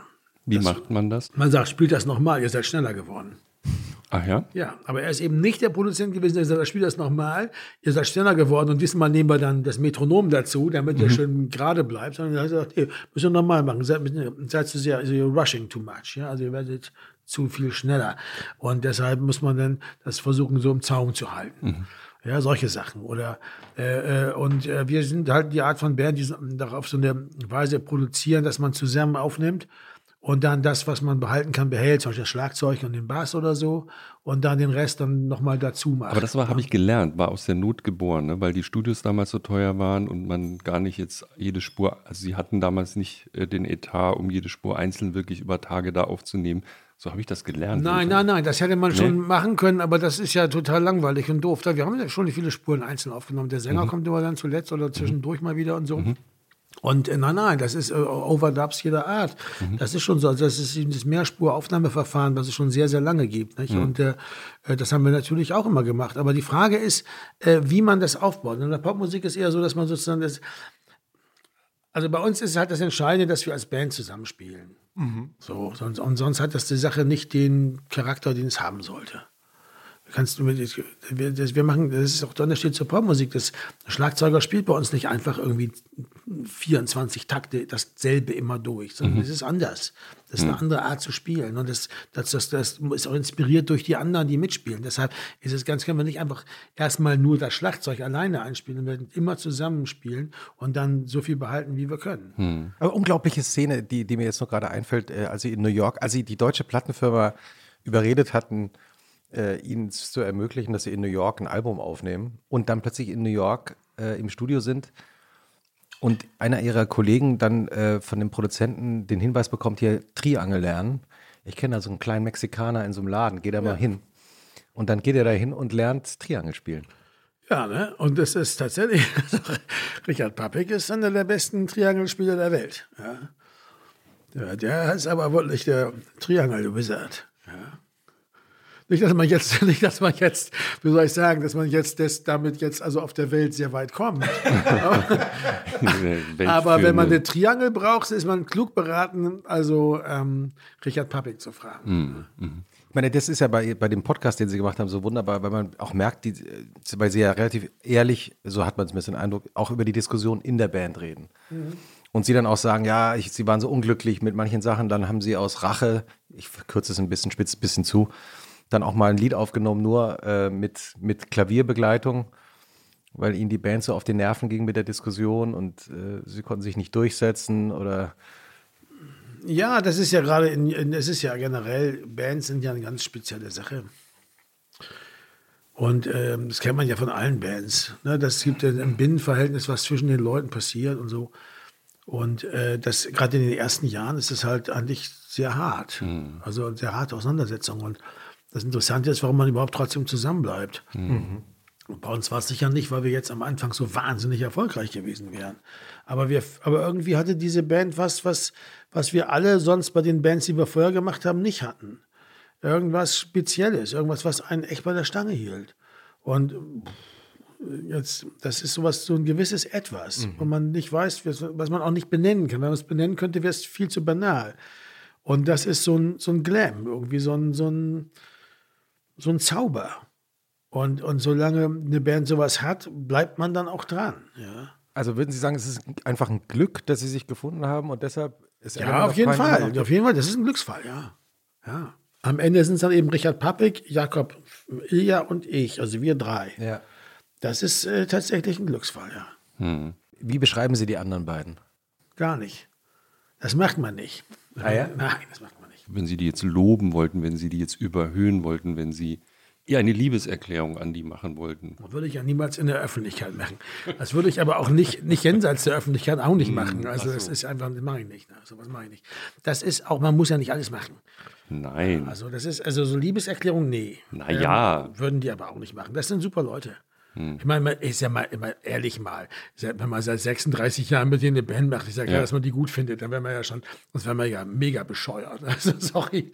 Ne? Also, aber das ist, das spricht ja eigentlich für sich. Ein größeres Kompliment gibt es doch gerne. Aber, ja, Sie, aber sagen doch, Sie, sagen doch, Sie sagen doch in dem Podcast, erzählen Sie doch irgendwann mal, dass Sie sich bei einer Aufnahme eines Albums so gestritten haben und so uneinig waren, dass Sie doch dachten, das war's. Ja, natürlich, klar. Das war diese New Yorker Geschichte. Da ja. ich nach Hause und habe gesagt, dass, dass, dass, man hat dann eigentlich nur noch diese Tournee gemacht, weil ich habe nicht verstanden, warum die so negativ waren über das, was wir da aufgenommen hatten. Das habe ich ja. einfach nicht verstanden.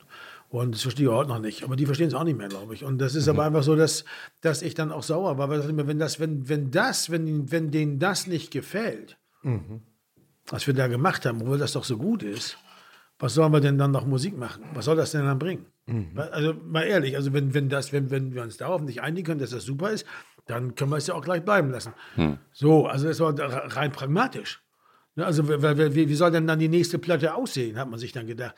Und dann geht man halt zusammen auf Tournee und stellt fest, dass sich das alles relativ schnell dann doch wieder wieder beruhigt. Ne? War, war ja ein Glücksfall, wenn ich es richtig verstanden habe, weil sie hatten, ihr Promoter hatte diese Tournee schon organisiert und sie haben das nur gemacht, damit der nicht praktisch in den Knast Ja, das ist ja immer ist. so, ja, natürlich klar. Also weil wir, weil man ja, äh, wir haben ja, wir arbeiten ja mit den Leuten sehr lange zusammen. Damals, das war damals, der war ganz neu, Jens Kopenmann, mit dem arbeiten wir seit damals zusammen.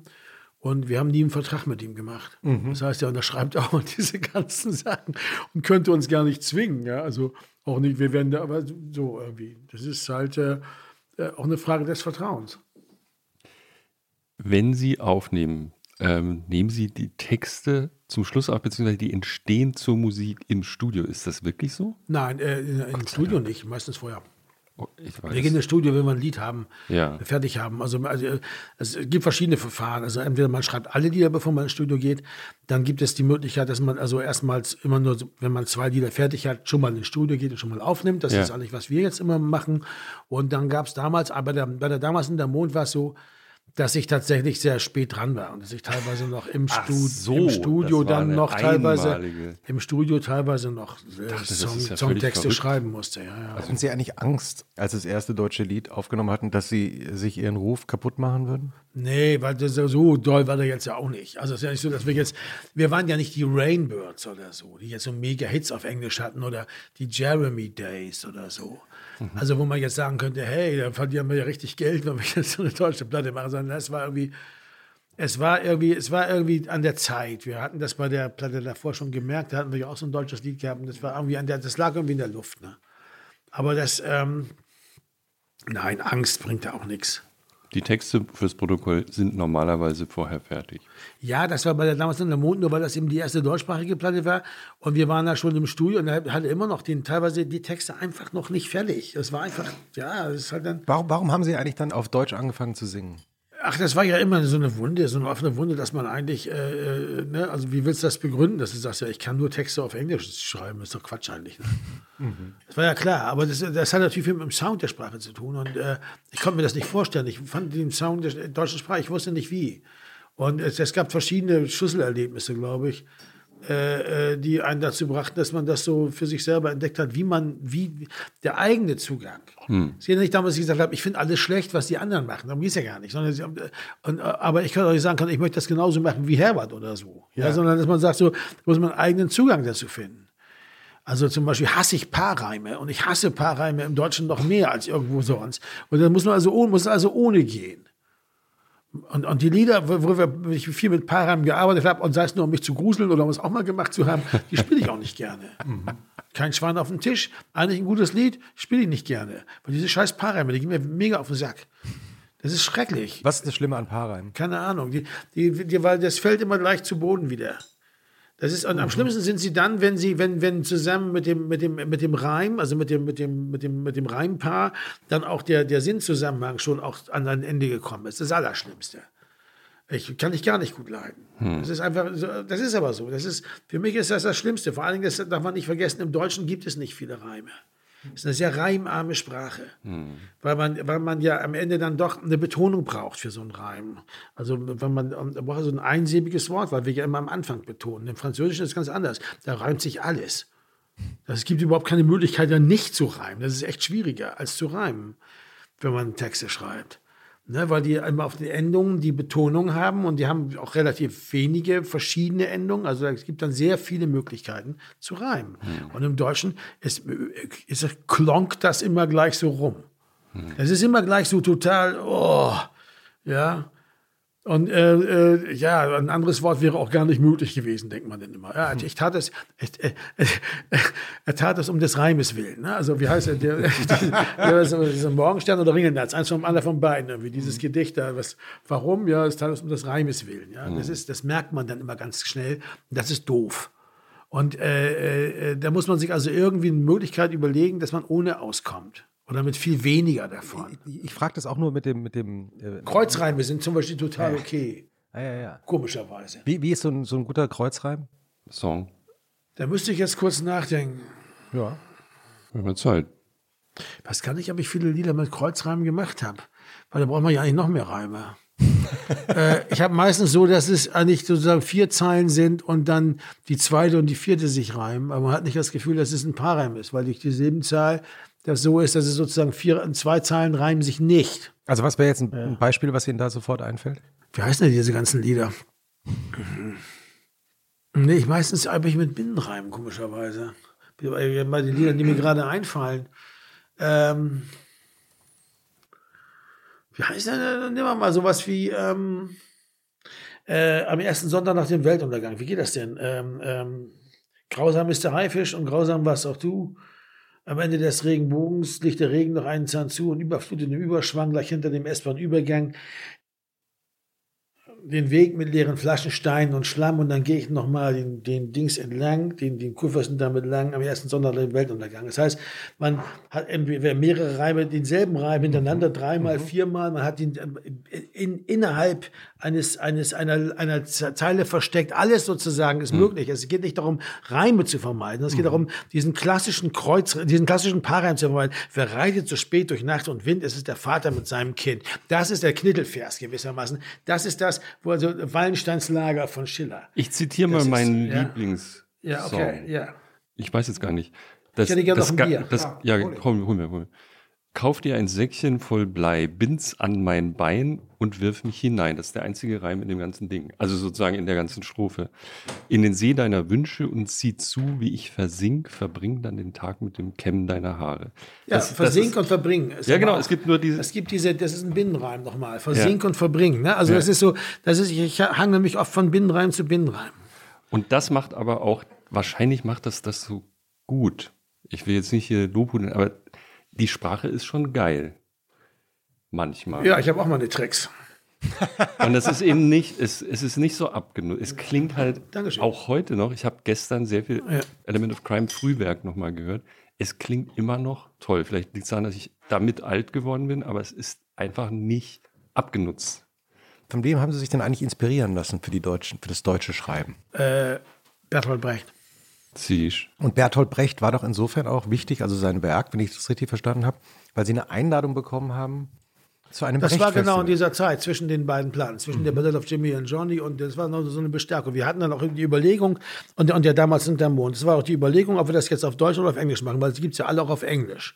Man kann ja den Mackie Messer auch auf Englisch singen. Dann tritt man als ja? deutsche Band plötzlich in Frankreich auf und singt Bert Brecht auf And why Englisch. not? Also wenn wir, ja, das, sind ja, das heißt Frankreich, so französische Schweiz, aber oh mein Gott, was wissen die schon? Also äh, die verstehen ja beides nicht in der Regel. Ich denke mal, aber das war wirklich so ein Auslöser, oder? Äh, nein, ich habe Brecht immer sehr geliebt. Also ich habe auch schon, schon also, also äh, äh, die, die, Songtexte von Bertolt Brecht, das ist schon ganz große, mm. ganz große Kunst. Der Choral vom großen Ball? Hieß das so? Äh, ja, das war Frühwerk, ne? Aber Frühwerk, das, geil. Äh, ähm, äh, aber das ist, nein, das ist einfach genau diese Art, diese unbefangene und, und, und wie soll ich sagen, so, so, so scheißegal Art, auch mit der Sprache da umzugehen. Schnoddrig ist es ja manchmal, oder? Schnoddrig und hm. so. Und das finde ich, das ist, das ist sehr inspirierend. Den, den sollte man nicht nachahmen, weil das merkt man ja auch sofort, ja. wenn man, wenn man dem nacheifert. Aber das ist inspirierend. Das ist, das ist ja das, das was, was, was die Leute oft nicht verstehen. Die denken, man hat ein Vorbild oder so. Darum geht es gar nicht so. Es geht einfach darum, es ist inspirierend zu sehen, wie andere Leute das machen und dass sie damit davonkommen. Ja, also wenn, wenn, wenn man zu so einer Band ging, dann ins Loft und da sah man so eine Gurkentruppe, die dann totalen Krach gemacht hat und so. Und die sind damit durchgekommen. Und dann denkt man sich, Mensch, wie toll, das war total ermutigend. Wenn man das bringen kann, Da kann man ja alles bringen. Also so. Hm. Ja, diese, diese Haltung, das meinte ich über die erste Hälfte der 80er Jahre, also wo auch Ritterschnitt dann eine große Rolle spielt, das ist schon so. Aber geht es nicht, also in, beim Rock oder Pop, also jetzt unabhängig mal von Ihrer Definition, auch genau oft darum, also so fake it till you make it? Also das erstmal zu behaupten, dass man was macht und ist und tut und ausstrahlt? Jeder Künstler glaubt, dass er irgendwie eigentlich ein Fake ist. Imposter-Syndrom. Ja, nee, das ist, äh, das hat mir, hat mir, hat mir die andere mal erzählt von einem sehr berühmten Regiekollegen von ihm, wirklich weltberühmt, dass der, der immer zu ihm gesagt hat, irgendwann kommen sie uns drauf. ja, also weil das natürlich, das fällt uns leicht.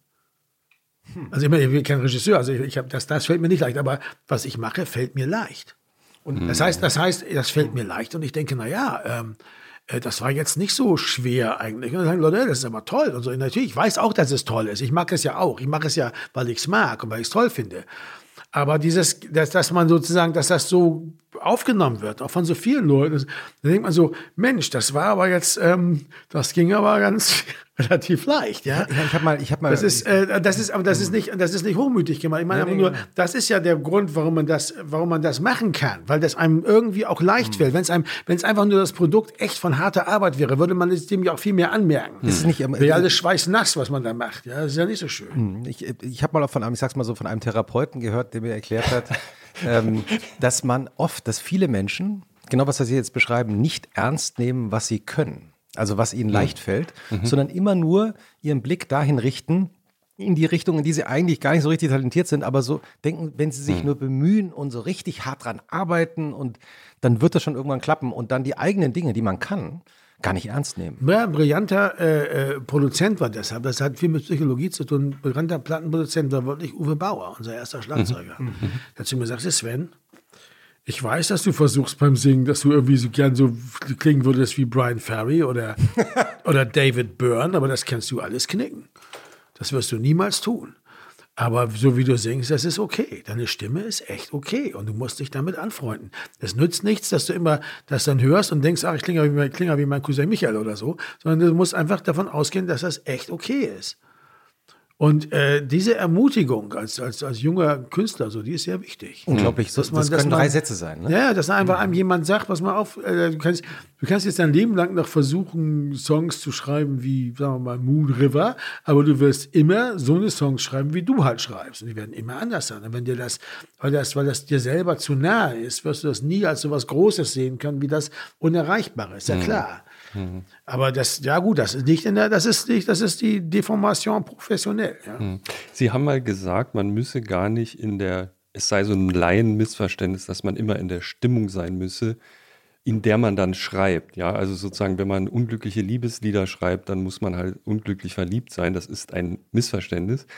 Trotzdem, ich dachte eigentlich, bevor ich das gelesen habe, sie haben ein wahnsinnig unglückliches Liebesleben Jahrzehnte gehabt, weil sie so tolle Liebeslieder schreiben. Ich glaube, es gibt keine Band, die in Deutsch bessere Liebeslieder gemacht hat, weil sie so nicht Liebesliedermäßig daherkommen. Ja, das ist doch schön.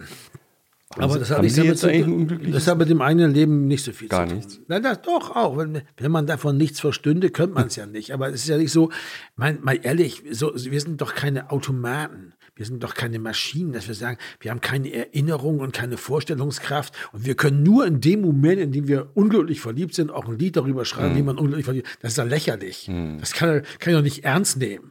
Ich meine, so einen Roman zu schreiben, dauert ein Jahr oder zwei. Soll ich jetzt das ganze Jahr lang über so drauf sein, wie man wegen der Hauptfigur in meinem Roman kann, ja, geht ja überhaupt nicht. Mhm. Ist ja furchtbar. Oder ich schreibe dauernd über mich, aber selbst dann muss ich mich ja erinnern und so. Das heißt, es, mhm. geht, es geht um, um sozusagen gespeicherte Gefühle, die man hatte die sie hatten bei einer unglücklichen Liebe zum Beispiel. Ja, das sagen wir mal so, wenn man das jetzt, wenn man gar nichts davon verstünde, wäre es jedenfalls ein Problem. Hm. Ne? So. Aber zunächst mal geht es um Musik, geht es um eine Melodie, geht es um, um eine Idee für einen Text, die man hat. Und äh, äh, man, äh, es ist ja auch das Erstaunliche, gerade in der, in der Rock- und Popmusik, wie jung die Menschen oft sind und was die dann für großartige Lieder schreiben. Stimmt. Wenn man sich überlegt, dass die Beatles ihre ganzen Lieder zwischen ihrem 20. und 30. Lebensjahr geschrieben haben. Mhm. Muss man sich mal reintun, der ganze Katalog. Hm. Die, die großartigsten Lieder von Bob Dylan in den 60er Jahren, dann war auch zwischen 20 und 30. Warum ist es so eigentlich? Keine Ahnung, das ist nicht bei jedem so. Das ist nicht mhm. immer so. Ja. Aber ich glaube, das ist einfach, das ist auch, was auch dazugehört, gerade beim Songschreiben, ist ein gewisses Maß an Naivität. Mhm. Dass man sich erlauben muss. Man muss dann so Mut zur Lücke haben und zur Idiotie. Und nicht zu viel nachdenken. Ja, zur Idiotie auch. Also ne, zum Kitsch und zum so, das, also man so, wenn man äh, erstmal anfängt, so geschmäcklerisch zu werden und, und, und reflektiert und so, dann kann einem das, muss nicht, aber kann einem das in die Parade. Ich sage nicht, ich sage nicht dumm, schreib gute Lieder, aber ich sage dir, es ist kein nicht von Scha man muss schlau hilft nicht. schlau zu sein hilft nicht. Wenn man, wenn man Glück hat, kann man trotzdem gute Sachen machen. Aber Intelligenz ist in der Kunst keine Kategorie, ernsthaft, ohne Scheiß. Mhm. Wenn man sagt, das ist ein intelligentes Lied, dann bin ich beleidigt. Mhm. Weil, das, weil darum geht's nicht. Sorry. Also, Sie haben ja auch was- innerhalb der Band immer so sich dafür eingesetzt, ne? Also dass, dass man eben, dass sie eben sagen, sie, man kann doch über Liebe singen, ohne dass es gleich jetzt Schlager sein muss. Naja, gut, das ist natürlich irgendwie dann auch Schlager. Also ich weiß noch genau, Ralf Niemschick haben damals, wenn den noch jemand kennt. ja. Legendärer Specs. Ja, Kollege. der kam 87, äh, als Ihr nach, der zweiten Platte, da, da, da war dann die Grüße. Specs plötzlich dann auch da, weil ja John Cale noch am Start gewesen war und so. Und sagte dann, ja hier, You Shouldn't Be Lonely, das ist doch ein Schlager, oder? You Shouldn't Be Lonely, Sister. Und das war natürlich das Allerschlimmste. Nee, und Richie und ich saßen nur so da. Wir, wir waren aber echt souverän in dem Moment, weil wir hatten diese Platte mit John Cale aufgenommen. Was will er denn? Man kann auch sagen, Sunday Morning von Velvet Underground ist ein Schlager, kann man auch sagen. Kann man ja machen. Oder Femme Fatale oder so, kann man ja machen. Äh, muss man aber nicht. Äh, bringt nichts. Ne? Also hat er gesagt, das ist aber ein Schlager. Und dann haben wir gesagt, ja, wenn du meinst. Und dann war das Thema aber auch durch, weil das war, hat er gemerkt, das perlt, das perlt an uns ab in dem Moment, weil wir so gerade so selbstbewusst waren, wie Wasser an der Ende. Dann ist es eben halt ein scheiß Schlager, mir egal. Aber das heißt, es war Aber, ein den, Schlager. die, Hit, aber die ZDF-Hitparade möchte ich mal sehen, wo so ein Lied singt. aber das heißt, es war ein Schlager, der, der von John Cale produziert war und dadurch war der auch ein bisschen geschützt. Auch Natürlich, absolut. Die waren plötzlich waren wir die coolsten Säue von allen. Wir waren die von John Kell produzierte deutsche Band. Und zwar die einzige ever. Braucht man eigentlich, also das ist ja, weil Sie das auch in dem Podcast auch erwähnen und jetzt auch wieder sagen, das ist ja ein Lucky Shot, oder? Also, dass John Cale sich plötzlich dazu entschließt, er sagt, oh, die finde ich ja ganz interessant, die produziere ich. Weiß ich nicht, kann sein, ja. Oder? Ist doch, äh, hätte ja auch sein können, dass das alles nicht passiert und dann. Ja, dann wäre es halt was anderes gewesen. Dann wäre es halt auch, äh, ja, hätte der Hund nicht geschissen, hätte er Nasen gefangen. Also was, was weiß man? Vielleicht wäre wären wir dann schon weltberühmt geworden, wenn wir so einen super Hit gelandet hätten. Ich weiß es nicht. Äh, woran ich weiß nur, dass, dass John Cale für uns in dem Moment gerade der richtige Mann war. Das war, das war. Für uns war das eine glückliche Sache. Äh, für die Entwicklung der Band und so, man, man weiß es immer nicht. Aber wir, es war gerade eigentlich war der richtige Push, der um die Ecke kam, ja schon. Es war so ein Booster, ja, für die Band. Woran erkennt man eigentlich als Musiker, dass man selber einen Hit geschrieben hat? Am Geld? Naja, also, also natürlich bevor er, also Ach so, du meinst wenn- im wenn Moment des Erschaffens. ist, dann kann man sich denken. Aber weiß man, man, das kommt eigentlich? aus dem Studio und sagt, ich habe ich hab jetzt was Großes. Na, das ist, ich weiß nicht, ich kann, das kann ich nicht beantworten. Ich bin sicher, dass es Leute gibt, die das können, die sowas wissen. Ich äh, habe ähm, nicht das Gefühl, dass wir so eine Art von Hits geschrieben haben, wo man sagen würde, ich habe einen Hit geschrieben. Hit, Hit ist eine gesellschaftliche Kategorie. Äh, Es hat was mit, mit, mit, mit so auch Mainstream zu tun und damit, dass man den in dem Moment gerade erwischt. Und das haben wir eigentlich nie. Es gibt sowas wie interne Hits. Also bei, ich, bei, bei, bei Weißes Papier wusste ich sofort, dass die Leute, die Element of Crime mögen, diesen Song Ja. lieben werden. Ja. Ja, doch, das war sofort klar. Warum war das klar? Einfach so.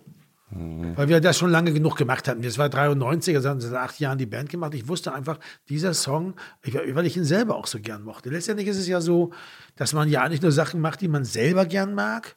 Und dann kann man, wenn man das selber wirklich mag, dann ist völlig klar, dass es auch andere Leute geben wird. Und wenn das nur einer von 1000 ist, dann sind das in Deutschland immer noch 80.000. So. Ne? So, so einfach ist das. Und das, das dann, dann, dann einer von 1000 reicht. Und äh, äh, bei weißes Papier war das sofort klar. Fand ich sofort. Weil ich fand das auf eine Weise, war selber schon so ein perfekter Song war. Absolut perfekt. Da stimmte alles. So von vorne bis hinten. Ich wusste einfach, dieser Song, und es ist wirklich so, wie seitdem gibt es eigentlich, es gab so ein paar Gigs, wo wir die nicht gespielt haben und wir haben so einen Ärger Ärger. das ist, ist so. Ja. Trotzdem, mal, ich habe trotzdem, hier 25 Euro bezahlt ja, ja, genau. Und weißes Papier ist nicht aufgetaucht. Aber Sie sind, also, das ist eigentlich das Schönste, wenn man einen Song geschrieben hat, den man selber sehr mag und den die, das Publikum auch immer hört. Ich meine, es hätte ja auch sein können, dass das Publikum immer zwei Songs äh, hören möchte, die man selber so okay findet. Ja, das ist, äh, das kann man auch nicht bringen. Nicht mit einer Band wie Element of Crime. Wir müssen, können nur Sachen schreiben, spielen, also auch live spielen, auf die wir wirklich in dem Moment auch also wirklich Lust haben, die wir gerne hm. spielen. Hm. Es gibt Lieder, die spielen wir nicht gerne oder einer von uns nicht gerne, dann spielen wir die halt nicht. Das bringt nichts. Das hm. kommt auch nicht gut. Und es gibt so viele Songs mittlerweile, dass es auch egal ist. Hm. Ja, aber wenn wir jetzt zum Beispiel ein Problem mit weißes Papier hätten, dann hätten wir ein Problem. es gibt so ein paar so Songs, so am Ende denke ich immer nur an dich ist so ein Lied. Mhm. Wenn wir das nicht spielen, das ist auch ein Problem. Das ist dann schon, dann wird es schon kritisch. Also, aber, aber natürlich ginge das auch, weil die Leute, dann spielt man halt andere Lieder an, die mögen die Leute ja auch. Das ist ja das Gute, wir sind ja, weil wir keine Hits hatten. Das ist ja, man kann das als Problem sehen. Es ist oft auch ein Problem, dass man keine Hits hat im engeren Sinne, aber es hat auch viele befreiende Seiten, weil man zum Beispiel einfach bestimmte, weil man nicht einfach bestimmte Lieder unbedingt spielen mhm. muss. Wer ist denn Ihr Publikum? Das habe ich nämlich die ganze Zeit gefragt. Sie gibt es jetzt schon eine ganze Weile, also mehrere, drei Jahrzehnte. Und sind da Fans gealtert, ist die eine Frage. Und sind da aber auch völlig neue dazugekommen? Also gibt es 16-jährige Element of Crime Fans. Ja, die gibt es schon. Es ist nicht so, dass jetzt also eine Riesenriege von 16-Jährigen stünde, aber die gibt es natürlich schon. Äh, äh, das, das ist, liegt auch in der Natur der Sache. Hm. In so einem großen Land gibt es immer auch 16-Jährige, die auf sowas abfahren. Und, und, und ich wüsste auch nicht, warum nicht. Hm. Ich glaube, das hat nicht so sehr mit dem Alter zu tun. Wir waren noch nie eine Band, die für ein bestimmtes Alter zuständig war oder so. Und, und, und ich, aber ich glaube auch nicht, dass man einfach sagen kann, das sind unsere Fans und die altern jetzt mit uns. Also das ist auch irgendwie abgeschmackt, ja. Davon hm. halte ich nichts. Nee, weiß ich nicht, hätte ja sein können. Also ja, aber das, ja, aber selbst wenn es, wenn, wenn man das den Verdacht hat, würde ich es nicht ja. postulieren wollen, weil das ist, das, das, das gehört sich irgendwie nicht, finde ich. Ich finde, die Leute kommen, weil sie ich meine, ganz ehrlich, die Schwelle ist ja hoch. Man zahlt 40, 50 Euro mittlerweile, also um die 40 auf mindestens, um so ein Konzert zu sehen. Man muss da extra hin, man muss ja alles über sich ergehen lassen und so jetzt im Augenblick mit diesem ganzen Corona-Kram sogar noch mehr. Ja, und dann, äh, und dann ist es auch wirklich so, ne? Und dann, das macht man ja nur, weil man da echt Bock drauf hat. Hm. Da brauchen wir, brauche ich mir, und dann ist mir ja, da ist ja jeder willkommen. Also da muss man ja nicht, das nützt ja nichts. Dann, also, welches Alter haben die? Ich weiß es nicht. Man kann ja so Spotify for Artists, da kann man gucken ah, bei, ja. den ganzen, was, bei den ganzen, was sieht man da? Bei den ganzen Streams, also welches Alter, wo die sind, welche, in welchen Städten, Frauen, in welchen Männer. Städten, Frauen, Männer, ja. alles, das ganze ja. Programm. Und? Keine Ahnung. Also, ich glaube, glaub, Frauen und Männer hält sich so 50-50. Aber Spotify muss das total verzerren. Ich dachte, das Ranking auf Spotify von ihren populärsten Songs, also hätte ich keinen gewählt jetzt als jemand, der oft das mal gehört ja, aber man darf nicht vergessen, Spotify ist auch eher zum Beispiel von der Altersgruppe eher jüngere Leute. Mhm. Wir, wir, haben, wir kaufen immer noch sehr, sehr viele physische Tonträger, also CDs mhm. und LPs. Mhm. Äh, wenn jemals von der letzten Platte haben wir noch sehr viele verkauft. Mhm. Und das bedeutet natürlich praktisch, dass die Leute ähm, dann nicht unbedingt einen Spotify-Account haben und mhm. sowas. Mhm. Das heißt, ganz viele von, von den Leuten, die gern viel Element of Crime hören, äh, gerade ältere auch, die haben einfach so einen Account nicht. Die, das interessiert die nicht. Die kaufen sich dann die Platte und gut ist.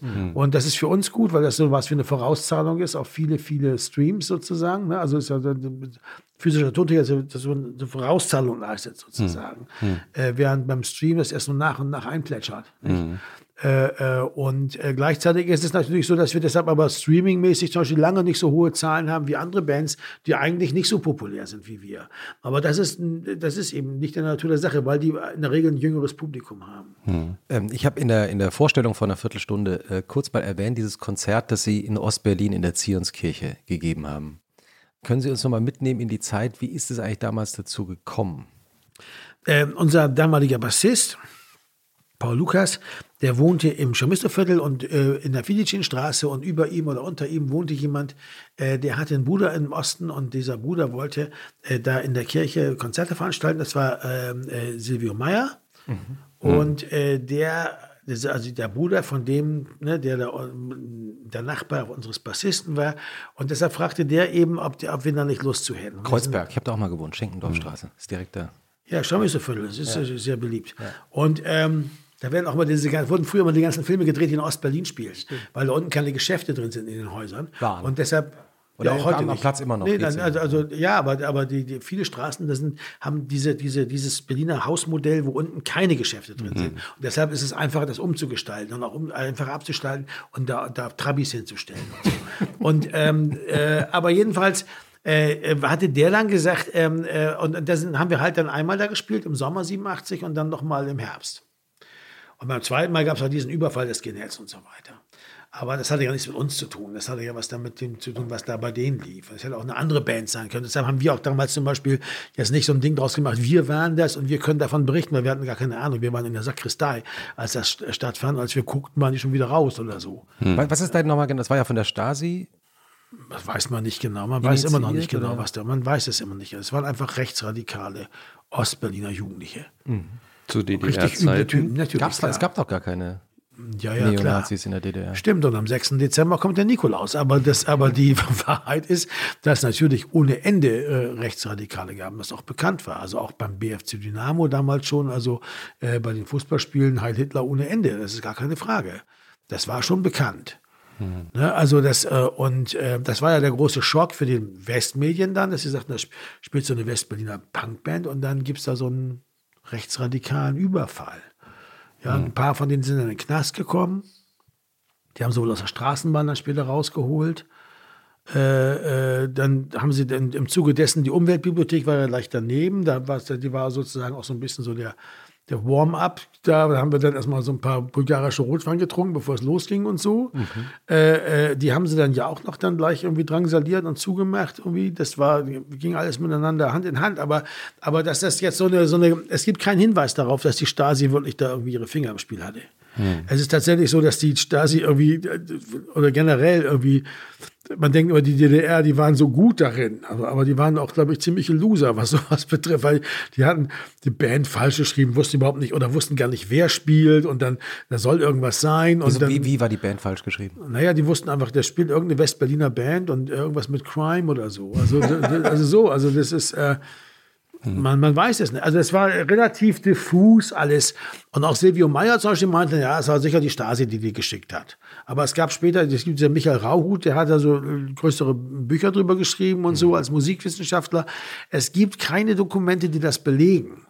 Also muss man auch mal sagen. Es kann auch sein, dass es einfach so eine Verkettung von Umständen war, die sich einfach, wo, wo so Sachen zusammengekommen sind. Mhm. Ne? Diese, diese ja, Nazi-Jugendlichen, die der, der Meinung waren, die müssen jetzt mal diese Zecken da aufmischen und so. Also was, was, was man so, was, was durch so eine Birne dann so durchrauscht, ja. Aber man weiß es nicht. Konnte man äh, damals einfach in der DDR als Westband so ein inoffizielles Konzert geben? Ja, offensichtlich. Mhm. Also das war ja der Witz. Also das hätte ich auch ja. nicht gedacht. Ja, also wir sind dahin und haben da keine Instrumente mitgenommen. Wir sind einfach ja. eingereist als mhm. Touristen, als Tagesbesucher so aus mhm. West-Berlin. Und äh, dann hatte der Silvio hatte dann so von Kumpels und so Instrumente zusammengebracht, mhm. Trompete und E-Gitarren und so. Einer hat dann noch der, der, der, äh, wie hieß der, Thomas Huth oder so, der hatte dann so eine PA da irgendwie gebracht. Der hat später auch so eine PA-Firma aufgemacht.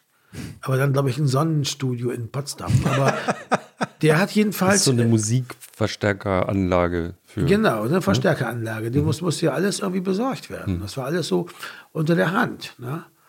Das war eine interessante Szene. Das waren dann, und beim ersten Mal waren ja nur so 200 Leute da im Sommer.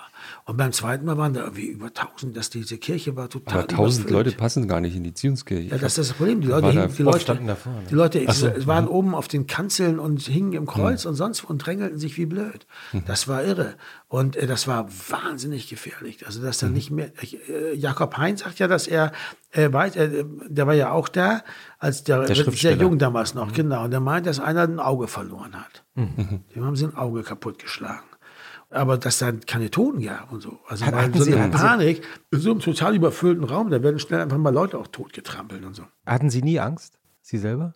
Ich habe es gar nicht gerafft. Wir waren in der Sakristei, wir waren, der, der, das, das Konzert war gerade vorbei, wir waren von der Bühne runter in, der, ja, in so einer, so einer Sakristei und dann äh, hörten wir so ein Geschrei und gucken raus und dann wogten die Leute so ein bisschen hin und her und dann meinte irgendjemand so, geht mal lieber hinten raus. Und dann gingen wir hinten raus.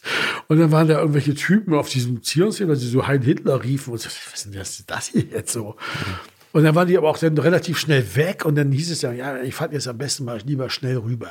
Hm. So, ne, seht mal zu, dass ihr wieder rüberkommt. Und dann mhm. sind wir, haben wir dann so, äh, was ist jetzt los und so, dann so, hier Straßenbahn und jetzt hier da, zack. Und dann, und das waren wir dann irgendwie, dann alle in der Friedrichstraße dann wieder rübergegangen.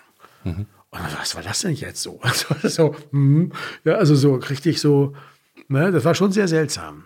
Wir waren da quasi nur, wir waren nur Statisten bei dieser ganzen Geschichte. Und man das bringt, wir wollten deshalb auch nicht dann hinter große Interviews gehen, weil erst wir hätten überhaupt nichts erzählen können. Außer eben so ein Kram wie, wir wissen nichts. Es war ein bisschen Geschrei, es wuchs hin und her, so. ne? Wie- wie- und, und, wie und, und, und, und dann, ich wollte auch nicht, dass wir Promo machen, weil die Band war ja noch relativ unbekannt. Promo machen, so, dann, da kriegt jemand irgendwie das Auge ausgeschlagen und wir machen dann irgendwie Promo, sagen wir, wir waren dabei und so. Wir werden bekannt durch sowas. Das hatte, hatte ich keine Lust zu. Wie haben Sie eigentlich die DDR wahrgenommen als junger Westberliner? Also waren ja wahrscheinlich alle, ich unterstelle jetzt mal, alle, haben Sie als Linke verstanden. Äh, die DDR war ja scheiße. Ich meine, mal ehrlich, man kann ja nicht in West-Berlin. Ich meine, das war einfach die andere, wie, wie Blixer Bayer immer sagte, die andere Hälfte der Stadt, die man nie gesehen hat. Ja, also ist halt so. Und auch nicht verstanden hat und auch keinen Bock drauf hatte, ehrlich gesagt. Das war ja einfach auch nur doof. Aber das Tolle war, als man dann da gespielt hat, gerade beim ersten Mal, dann haben wir es auch gerne ein zweites Mal gemacht, weil das war natürlich ganz toll, weil man zum ersten Mal, vorher ist man da mal hingegangen, weil da irgendeine Ausstellung war, die man im Rahmen der Uni mal gucken sollte oder so. Und dann ging man darüber an 25 Mark und dann irgendwie musste man die irgendwie da versaufen oder so. Was, was sollte man denn machen? Zwangsumtausch gab es Ja, ja, Zwangsumtausch. Und dann gab es diese, dann gab es 25 Mark und da wurde man ja kaum los. Und dann gab es diesen einen Laden, die verkauften so, so eine Musik, äh, äh, äh, äh, Buchladen sozusagen, wo man also vielleicht ein paar Studienpartituren, aber dann kaufte man sich irgendeine Studienpartitur, die man nie hätte haben wollen sonst, aber die hat man sich einfach gekauft so. Und den Rest hat man irgendwie vertrogen, äh, total besoffen da rausgetorkelt aus der Stadt, ja. Und das, das war im Grunde genommen, Würden Sie denn sagen, also im Nachhinein, dass es auch ignorant war? Weil man irgendwie von West-Berlin aus das eigentlich nicht so ernst genommen hat, was da passiert ist? Nein, würde ich nicht sagen. Weil man, das, man kann nicht sagen, dass man das nicht ernst genommen hat.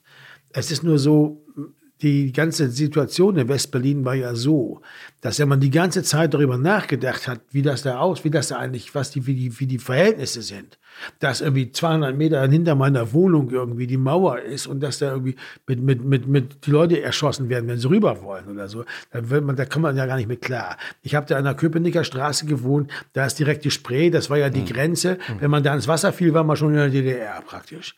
Die Mauer war aber erst dahinter, woher diese alberne, diese alberne Galerie da ist. Die ja auch eine bescheuerte ist, ehrlich gesagt. Warum ist die bescheuert? Kitsch und Quatsch. Also sorry mal, also so geht's halt nicht, ja. Aber ähm, wer es braucht, also ganz ehrlich. Aber ähm, kann mit sowas nichts anfangen. Aber das, das, das, das Problem ist halt, dass man, dass man das ausblenden musste, weil wie will man denn sonst in so einer Stadt wohnen? Wie soll das denn gehen? Ne? Also das, man kann ja nicht die ganze Zeit auch immer so hoffen, ja, jetzt passiert da was und so. Nein, das, man wurde ja auch dauernd irgendwie nur geschurigelt. Man fuhr aus der, man wollte aus, man wollte bloß zu seiner Mutter in Bremen besuchen oder so und dann fuhr man irgendwie, musste man durch zwei Grenzen fahren und diesen ganzen Quatsch da mitmachen. Das ist ja auch alles total einfach nur ekelhaft gewesen. Und, das, und, und, du kannst ja nicht den ganzen Tag zu Hause sitzen und sagen, ich wohne in einer Stadt, wo die also echt ekelhafte Sachen laufen. Weil du musst ja irgendwie damit klarkommen. Im Herrn Lehmann ist das ja auch das Elegante, dass dann der Mauerfall passiert und es ist so egal. Also, ist jetzt hart zusammengefasst. Sozusagen der Ort, der am weitesten weg ist von den Ereignissen, ist West-Berlin, scheint es so ein bisschen. Und das ist eigentlich ziemlich treffend nach dem, was Sie jetzt sagen. Also, Naja, vielleicht ist das eine ist- große Verdrängungsleistung. Naja, die Berliner sind einfach auch auf eine Weise extrem cool. Ob es jetzt daran liegt, dass sie diese Geschichte haben, oder ist, kann, ist schwer zu sagen, aber extrem, die lassen sich auch nicht so viel anmerken. Andererseits gibt es durchaus ein- eine große Freude an Paraden und großen Auflaufen und an Krisen und, und Notstandssituationen, aber andererseits lassen sich auch nicht so gerne was anmerken. Also wir, und, dann, und dann muss man sich mit, muss man bedenken, äh, dann wird plötzlich die Mauer aufgemacht. Also, was soll das denn jetzt bedeuten, die Mauer ist auf? Was heißt das jetzt? Wie jetzt, die Mauer ist auf? Was soll das denn jetzt? Also, ne, weil man so, sich so daran gewöhnt hat, dass das so ist und auch sich daran gewöhnen musste. Man sagt doch auch, dass die große Leistung der DDR-Führung war, dass sie es geschafft haben, den Menschen einzureden, dass das Normalität ist. Ja, ich meine, das ist im Grunde genommen also wie so eine Schocksituation. Man, man, man, kriegt, einen, man wird, kriegt einen Arm abgerissen. Ja. Und dann ist man unter Schock, das ist eine Reaktion des Körpers, der zieht die Körperflüssigkeit nach innen und sagt, ich, der blutet erstmal auch nicht, weil das, weil der, weil das ist ja die Idee beim Schock, dass das alles nach, nach innen gezogen wird, die Körperflüssigkeit da behalten wird. Und erst nach der Zeit fängt das an zu bluten. Das ist eine ganz interessante Geschichte. Aber dadurch geht auch viel aus dem, aus dem Kopf raus. Ne? Und deshalb ist es eben, ist, ist ein Schock ja auch so gefährlich. Deshalb soll man beim das- Schwimmen, wenn jemand einen das- Schock hat, ja auch hinlegen und die Beine hochmachen, damit das sozusagen das, das Blut dann, ne, so um den Kopf zu supporten. Ist das jetzt die, die, Ihre Metapher zum Mauerfall? Ja, was ich ja, was ich sagen möchte ist, da die- und dann guckt man sich das so an und sagt, was ein Ditte. Ja, man sagt nicht, Arm oh. Scheiße, mein Arm ist abgerissen, sondern man sagt, was ein Ditte jetzt. Ja, was soll das denn jetzt? Also das haben wir, haben wir zum Beispiel bei High Alarm am Müggelsee, bei dem berühmten Film, den ich mit Leander Hausmann gemacht habe. der nicht ganz so ein gebracht. großer Erfolg war wie der Herr Lehmann. Aber war auch kein schlechter Film. Ich glaube, der war von allen deutschen Filmen, und da gab es viele Filme in dem Jahr, von allen deutschen Filmen, glaube ich, auch auf, im Jahreschart so auf Platz 20 oder so. Also so schlecht ist das nicht. Ja, ja. Ganz ehrlich mal. Würde also das abgebissen bekommen von so einem was und sagt, was ein Ditte. Ja, also dass man zu, zuerst mal, dass man nicht einfach sagt, äh, Alarm, ruft die Feuerwehr und ich muss jetzt hier und so und abbinden und so, sondern dass man erstmal so versucht, das, das so erstmal so als normal hinzunehmen. Aber das ist ja eher, also es wäre ja dann ein jahrzehntelanger Schock, um in dem Bild zu bleiben. Ne? Also so eine ganze Stadt ignoriert eigentlich ihr Umfeld. Das, ich dachte, es klingt eher nach Verdrängung. Also dass man der Lehmann und die anderen, die da rumhängen. Nein, ich meine, ich meine, der, der, der, Mauer, der, der Mauerfall Ja. selber, wo er in diese War Kneipe so geht Ereignis. und sagt und sagt und sagt, äh, die sagen dann, hast du schon gehört, die Mauer ist offen, Hm. das Neueste und so. Ja, ja, hat schon vorhin schon einer erzählt. Da war vorhin schon einer da, der hat das schon gesagt. ja? Also die, die, die, die sind einfach, die, die müssen erstmal das sacken lassen, bevor sie jetzt, die sagen nicht, hey, und jetzt laufen wir sofort los Okay, und gehen okay, da so. Sondern die sagen so, ja, sollte man sich vielleicht mal angucken. Wie, wie haben Sie eigentlich selbst die Nacht des Mauerfalls erlebt? Ungefähr so. Wie Also genau? ich war, ich war damals tatsächlich im Madonna im, in der Wiener Straße und, und Madonna in der Wiener Straße. genau, im Madonna nur, in der Wiener nur für Straße. Wikipedia. Ja, und das, das war so, dass wirklich jemand reinkam und sagte, ey, die Mauer ist offen und so. Äh, okay. Ja, pf, ja, kann ja viel, weil da äh, wird ja auch viel erzählt. Ne? Also, also, also. Und ähm, Fernsehen gab es ja nicht. Ja, und dann hat man dann so, ja, okay, ja, ja. Und alle waren so, haben dann nichts anmerken lassen hier. Ne? Weil alle die erst mal drüber nachdenken mussten. Was heißt denn das jetzt, die Mauer? Was, was, also im Grunde genommen war ja ein unfassbarer Bruch sozusagen. Im Im Grunde genommen war in dem Moment klar, dass die Welt, in der Sie sich da die bewegt haben, nicht Welt- mehr die Welt weitergehen würde. stürzt ein, ja, und, und du musst ja erst noch mit klarkommen. Da brauchst du, man möchte ja auch mal ein bisschen nachdenken in Ruhe.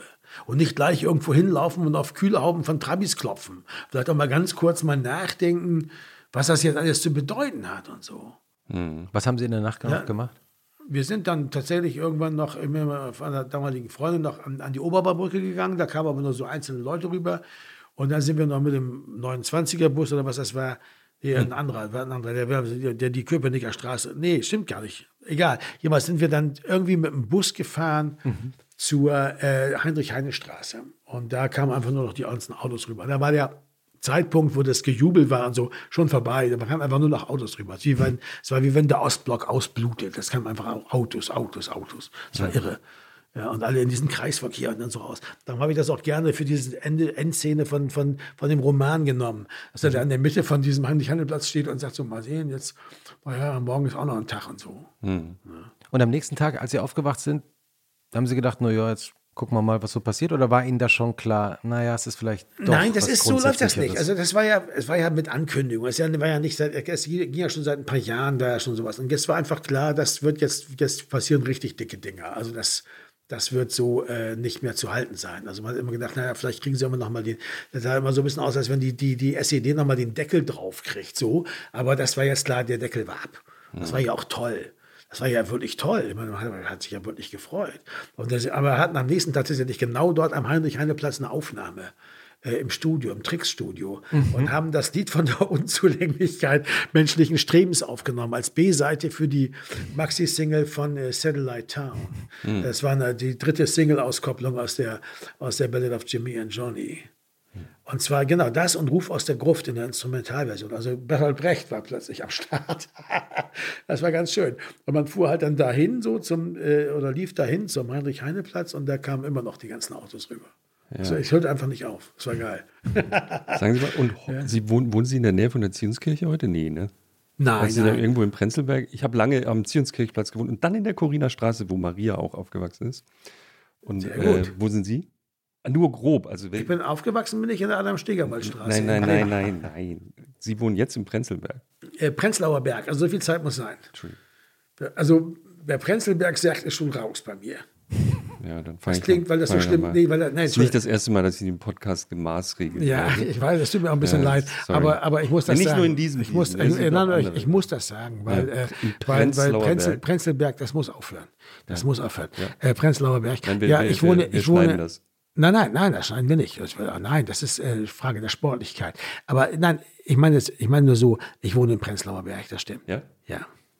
Hätten Sie sich Aber in der Nähe vom Wedding. Ach so. Ja, ich wohne in einer dieser Straßen, die es sowohl im Osten wie im Westen, habe ich schon mal gehabt. Köpenicker Straße in Kreuzberg war ja auch im Osten Ja. und im Westen. Also in Mitte Ja. gibt's die ja auch. Ja. Und also da ging die Mauer rüber. Ja. Und ich wohne in, auch in einer Straße, die, die, wo die Mauer durchging sozusagen, die es sowohl im Osten wie im Westen gibt. Und wie ist es da eigentlich heute? Also wenn Sie jetzt zurückblicken auf das Berlin, das Sie jetzt so lange geliebt und erlebt haben, wie blicken Sie heute auf Berlin, auf Prenzlauer Berg? ich hole nochmal aus der Küche ein bisschen Nachtisch. Kannst du Ja, so ein Bier zum Beispiel, das wäre ganz schön. mit. Das wäre total schön. Wie blicken Sie heute auf Berlin? Wie ist denn das im Prenz Prenzlauer Berg?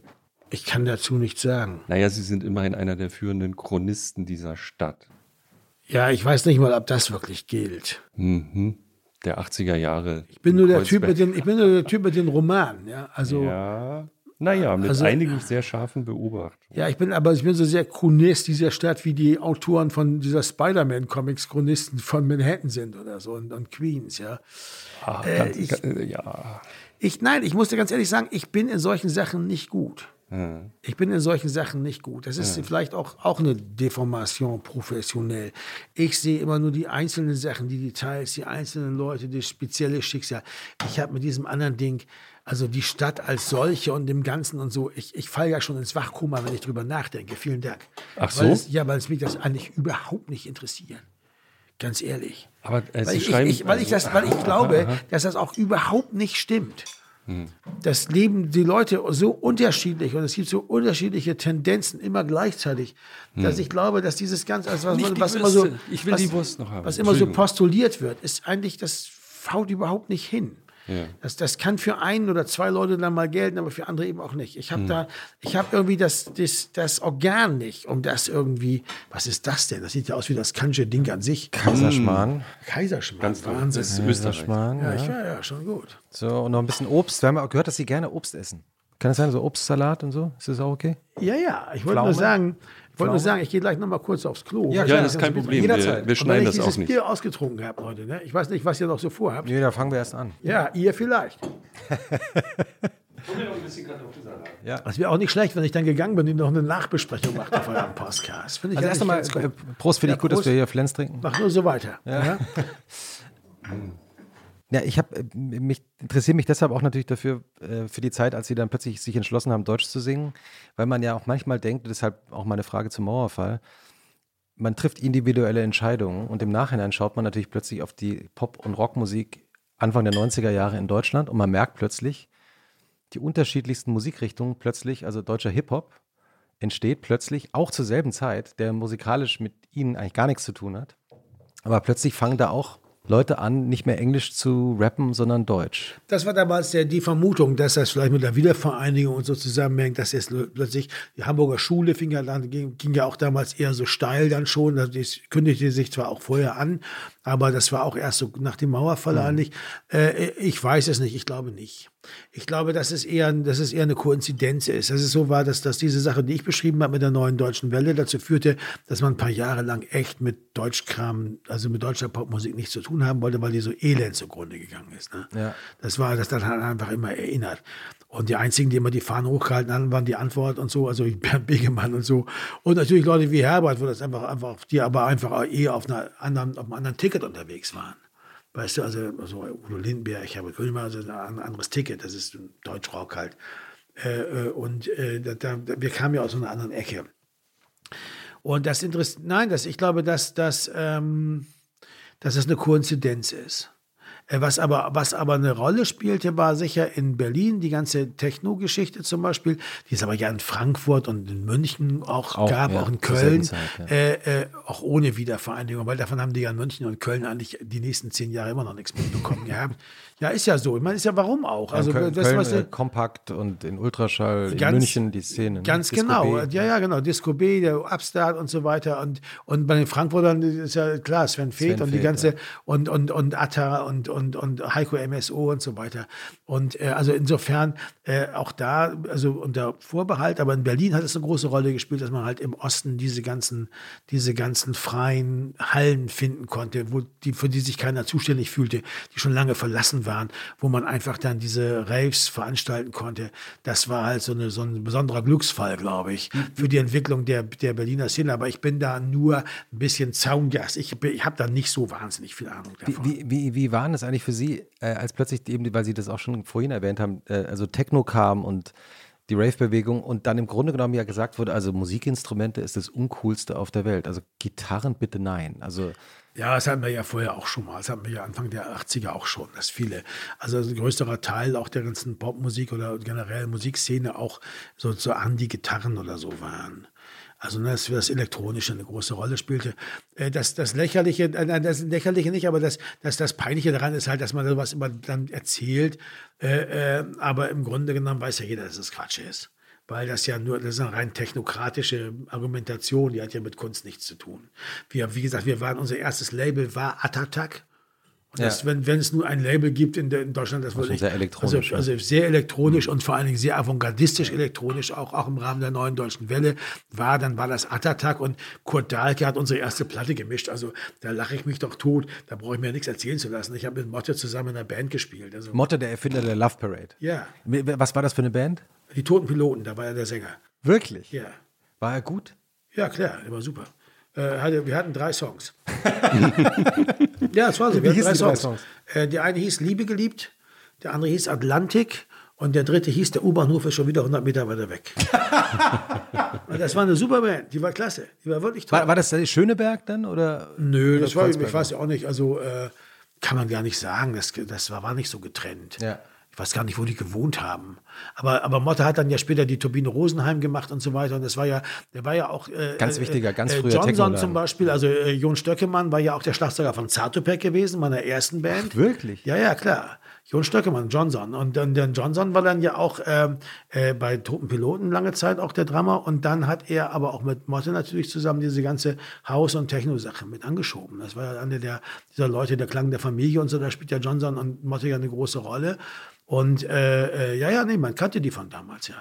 Es ist ja nicht so, dass man, dass die Akteure neu waren, sondern die waren ja sozusagen eigentlich Leute, die sich so, so, also so, ein, so, ein, so ein Spin-off dieser alten Szene, die dann sozusagen neu anfingen, genau wie Mark Rieder, der, die, die, die, wie hieß die Band von ihm, die Unbekannten, glaube ich, äh, und so weiter, der ja im Loft immer auch Karten mhm. abgerissen hat und so weiter. Und der, der eben auch einfach zu dieser alten Szene gehört, aber dann auch zu der neuen und, und, und Gudrun Gut ja auch mit mhm. Monika Enterprises und so weiter. Und das ist ja auch toll, weil, das, weil, weil letztendlich alle dann doch ihren Weg gefunden haben, weiterzumachen, nachdem das große Licht ausgeknipst wurde. Warum sind Sie eigentlich heute auf Spotify? Hm? Ich nehme jetzt mal hier. Warum sind Sie auf Spotify mittlerweile? Maria, möchtest du eigentlich auch? Weil das nicht anders geht. Warum? Das ist ein wichtiger, wichtiger, äh, viele Leute hören überhaupt nur nach Musik über Streaming-Dienste und man kann sich dem auf Dauer nicht verschließen. Für ja. uns war es wichtig, wir haben es lange Zeit getan, auch deshalb. Ja, auch mit viel Rummel, ne? Also ja, natürlich, auch deshalb. Ding. Ja, klar, auch zu Recht. Auch deshalb, weil wir natürlich äh, nicht das haben wollten, was viele ältere Künstler haben mit einem großen Katalog, hm. dass man zu den Bedingungen dieser alten Verträge mhm. äh, sozusagen die Lizenzen aufteilt. Mhm. Mhm. Weil dann ist man nämlich plötzlich mit 10% vom Händlerabgabepreis und dann ist man mit gar danke, danke, danke, ja. sehr lieb. Äh, äh, dann ist man mit gar nichts abgespeist. Ne? Mhm. Also das ist, das ist das große Geschäft und nicht mit diesen alten Kataloggeschichten. Wir wollten also den ganzen Katalog, wenn, wenn wir dann, wollten wir das neue Bedingungen für die gesamte Sache haben, vor allen Dingen mhm. für den Katalog, für die alten Platten, damit wir, wir hatten keine Lust, dass die verramscht werden. Mhm. Und natürlich haben wir das auch so lange wie möglich rausgezögert, weil wir es auch problematisch fanden, dass solange man noch also physische Tonträger rausbringt, sich das selbst abgräbt, indem man das einfach in diese äh, Portale bringt. Und ich bin nach wie vor der Meinung, dass da ganz vieles falsch läuft und nicht gut ist. Aber äh, am Ende des Tages man, will man auch nicht so ein tragischer Fall sein, der sich einfach, der einfach den Schuss nicht hört. Ja, und dann einfach so, so sang- und klanglos irgendwie in der Ecke, schmollen in der Ecke sitzt Hm. und nicht mehr dabei ist. Äh, denn wie gesagt, es gibt eben auch 16-jährige Element of Crime-Fans, aber die haben keinen CD-Spieler mehr. Hm. Und einen Plattenspieler auch nicht. Und dann, wie sollen die denn die Musik hören? Im Radio läuft es ja auch nicht. Hm. Also wird es ja wohl nicht anders gehen. Ja, man kann Und- es, und- man könnte und es noch was, kaufen. Spotify ist immer noch besser und zahlt auch sehr viel besser als solche Sachen wie YouTube, was echt Hm. doof ist. Mhm. Weil die, äh, das ist ja das Komische, dass die sich irgendwie so ein, so ein im Grunde genommen was von, von der Vergütung her sozusagen so ein, so ein, so ein Sonderstatus erarbeitet haben. Also, und das ist immerhin der, der reichste aller Internetkonzerne. Ne? Was macht das Streaming aus in der Rechnung einer Band? Also was, wie viel Prozent des Bandumsatzes? Das Sind- weiß ich nicht. Das kann ich nicht sagen. Das hängt davon ab, wie viel man live spielt. Hm. Weil am Ende ist das so, am Ende machen natürlich, und das ist unser großer Vorteil, wir können äh, Geld immer live verdienen. Mhm. Äh, Das Problem ist eher, dass die, dass das, dass die GEMA-Seite beim Streaming nicht so toll ist. Das ist auch ein Versäumnis der GEMA, glaube ich, dass man dazu, also sich, sich also zu günstige Tarife gemacht hat. Mhm. Und das, im- das im Großen und Ganzen, also